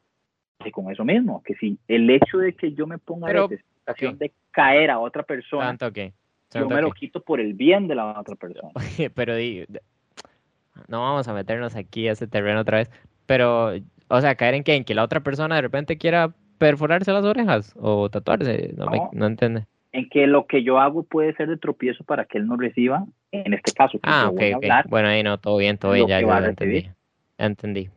No, listo. Este. Um, el cole, estábamos en el cole, en la U, y que presión social, y que sí, que no, no, no, no ah, nunca.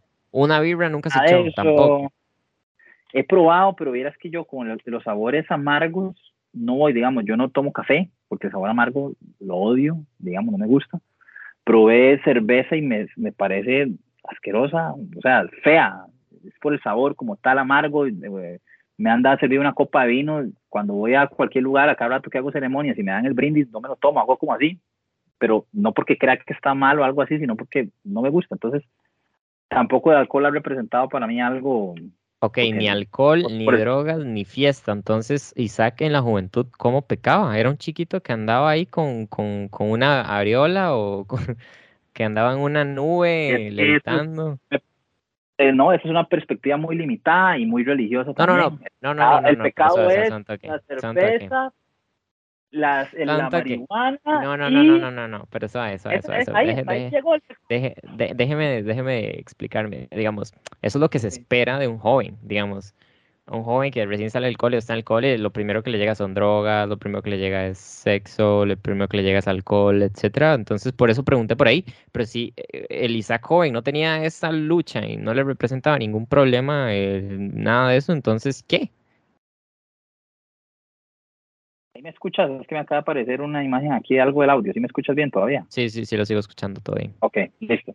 En esa época y a la actualidad, peco con todos otros miles y miles de pecados, como el orgullo, como la mentira, como eh, el, el, irrespeto, como eh, tentaciones y deseos sexuales, como ah, miles de cosas que existen, ¿verdad? Como el, el egocentrismo, como eh, em, tantas cosas que hay y que incluso eh, son las que más se dan, ¿verdad? Y son las que más existen porque son las que nadie ve. Sí, sí, lo, lo, natural es ver eso como hay un pecadillo, pero... Ese, y ahí está el error porque esos son el tipo de cosas que hacen, ah, no, pero eso es poquito y por eso el pastor no peca. No, no, no, no, el error más grande es ese, ¿verdad? El error más grande es ese porque al final siguen siendo los, las cosas del corazón las que más afectan, las que más dañan a la gente, ¿no? Eh, sí, total, total, tiene razón. Y ya para ir cerrando, tengo dos últimas preguntas. Este, ok, la primera es sobre la salvación. Sé que es una persona que ha dedicado los últimos años de su vida a predicar sobre esto, básicamente, y, y eh, dar el mensaje de salvación si alguien con una vida entera de odio y de maldad se puede arrepentir al final en su lecho de muerte y salvarse, ¿por qué alguien debería preocuparse por hacer el bien, por salvarse desde antes? O sea, de ser salvo, no de salvarse. Ese es un tema muy bueno, Alex. Creo que el, error más grande, que uno de los errores más grandes, y si no el más grande que hemos cometido en iglesias, en nuestro mensaje, es pensar que nuestra relación con Dios se trata de la salvación únicamente, ¿verdad? Um, si tu objetivo es simplemente al final de la vida tener lo suficiente para ir al cielo, entre comillas, eh, y ganarte el cielo, por eso pongo entre comillas, como me lo gané, lo, obtuve el título, lo logré, me gradué, qué sé yo, se le pierde todo el sentido, ¿verdad? Se le pierde todo el sentido, porque al final nuestra relación con Dios no se trata solamente de ese, de ese final, eh, si no se trata de lo que vivamos aquí, ¿verdad? Sino como decir vos, no tiene sentido. ¿Para qué? ¿Para qué? La salvación se ha vuelto eh, muy simplista, ¿verdad? Voy a esperarme y en el último segundo pido perdón y ya. Entonces, la vida se trata de aquí, del hoy, de, de, de cómo puedo vivir eh, a Dios, a Jesús en mi entorno, en, en, lo que soy, en lo que hago, ¿verdad? Entonces, si, si lo llevamos a ese simplismo de, de, arrepentirme en el último segundo para ir al cielo, pues sí, no, no tendría sentido, ¿verdad? Pero ese nunca fue el objetivo de Dios, ¿verdad? Ese nunca fue el objetivo de Jesús, que, que vino, dice la Biblia, para darnos vida y vida en abundancia, aquí en la tierra y en la eternidad, por supuesto que sí, pero reducirlo como al, a, nada más, a, al último segundo, le quita todo el jugo, la esencia eh, y, todo lo que se puede vivir previamente, ¿verdad? Eh, al final si lo, lo, ponemos como un cielo o un infierno metafórico aquí en la tierra, de, entonces viví un infierno aquí toda mi vida, cargado de odio, de resentimiento, de, infidelidades que produjeron que mi familia se se destruyera este, y de tantas cosas que, me hicieron vivir un, infierno y al final en el último segundo es como que se reduce mucho lo que en realidad es el, objetivo, ¿no? De poder vivir con paz, una vida sumamente imperfecta y cargada de tantas cosas, pero de buenos amigos, de generosidad, de apoyo mutuo, de crecimiento, de paz en medio de las circunstancias, de fidelidad, de, aceptación, de igualdad en medio del machismo, de generosidad en medio de, tanta pobreza, etcétera, etcétera. Todo esa, ese contraste de, lo que se está viviendo a nivel mundial, el poder vivir la riqueza de todas esas cosas chivas, se me escapan si solamente pienso en el último minuto, ¿verdad? Entonces, es una conversación amplia, pero llevarla a ese punto de es muy simplista, ¿verdad? Sí, total. Yo también tengo un pensamiento así, digamos, creo que este mm, lo tuanis de, por decirlo de algún modo, de, todo esto es el proceso más que el final. Creo que el final es simplemente el objetivo, digamos, como por ejemplo al grabar todo este podcast, lo tuanis es esta conversación que estamos teniendo, ya haberlo publicado creo que es simplemente el objetivo final. Pero yo no veo el video publicado digo, wow, qué vara más emocionante. No, la emocionante está acá en la plática, en lo que se vive, el proceso. Y sí, total, tienes toda la razón en eso. Bueno, al menos desde el punto de vista que creo que compartimos. Este, y sí, este. Y la última pregunta es: ¿qué le hubiese gustado que le preguntara? Que me hubiese gustado que me preguntara. Mm, no sé, que tal vez. ¿Cuál es la parte que me gusta más de lo de ser pastor o que, que menos me gusta ser pastor. Puede ser. Sí pensé preguntársela, la verdad, pero creo que con todo lo que hemos hablado han salido las dos respuestas. creo yo. o se pueden intuir. Pero no, este, yo creo que hasta aquí llega esto. Eh, ya llevamos dos horas y media de, de plática, bastante interesante. Creo que conocí una versión suya que si bien ya conocía un poco, pero no, no, había, no, había profundizado, creo que se puede profundizar más, pero ya a nivel edición no es sostenible. Entonces, este, no, más bien muchas gracias por, por ese, ese rato, ratote que sacamos acá para compartir un poco de, de todo. Tuvimos tanto aciertos en común como como y tal vez un contraste, pero lo bueno es que pienso que me conoció un poco más y yo lo conocí un poco más y la gente tal vez pueda conocer un poco más de, de su pastor incluso. Sé que esto tal vez le pueda llegar a muchos de los chicos de Noah y demás. Entonces, di no, nada, no sé si tienes algo que decir, algo que agregar. No, nada, muchísimas gracias. Me, encantó conversar. Todo este rato me pasó rapidísimo. Ni sé qué hora es ya. Pero, pero bueno, súper chiva eh, poder presentar esa, esa parte eh, diferente, ¿verdad? En medio de esta conversación. Y nada, gracias por la invitación y, ahí estamos. Cualquier cosa siempre y saludos a todos los que, los que lleguen a escuchar y a ver esto. Listo, pura vida. Voy a ir a ver qué le pasó al teléfono, que si se grabó, cómo quedó. y listo. Buenas noches, Paz. Muchas gracias por participar. Chao, pura vida.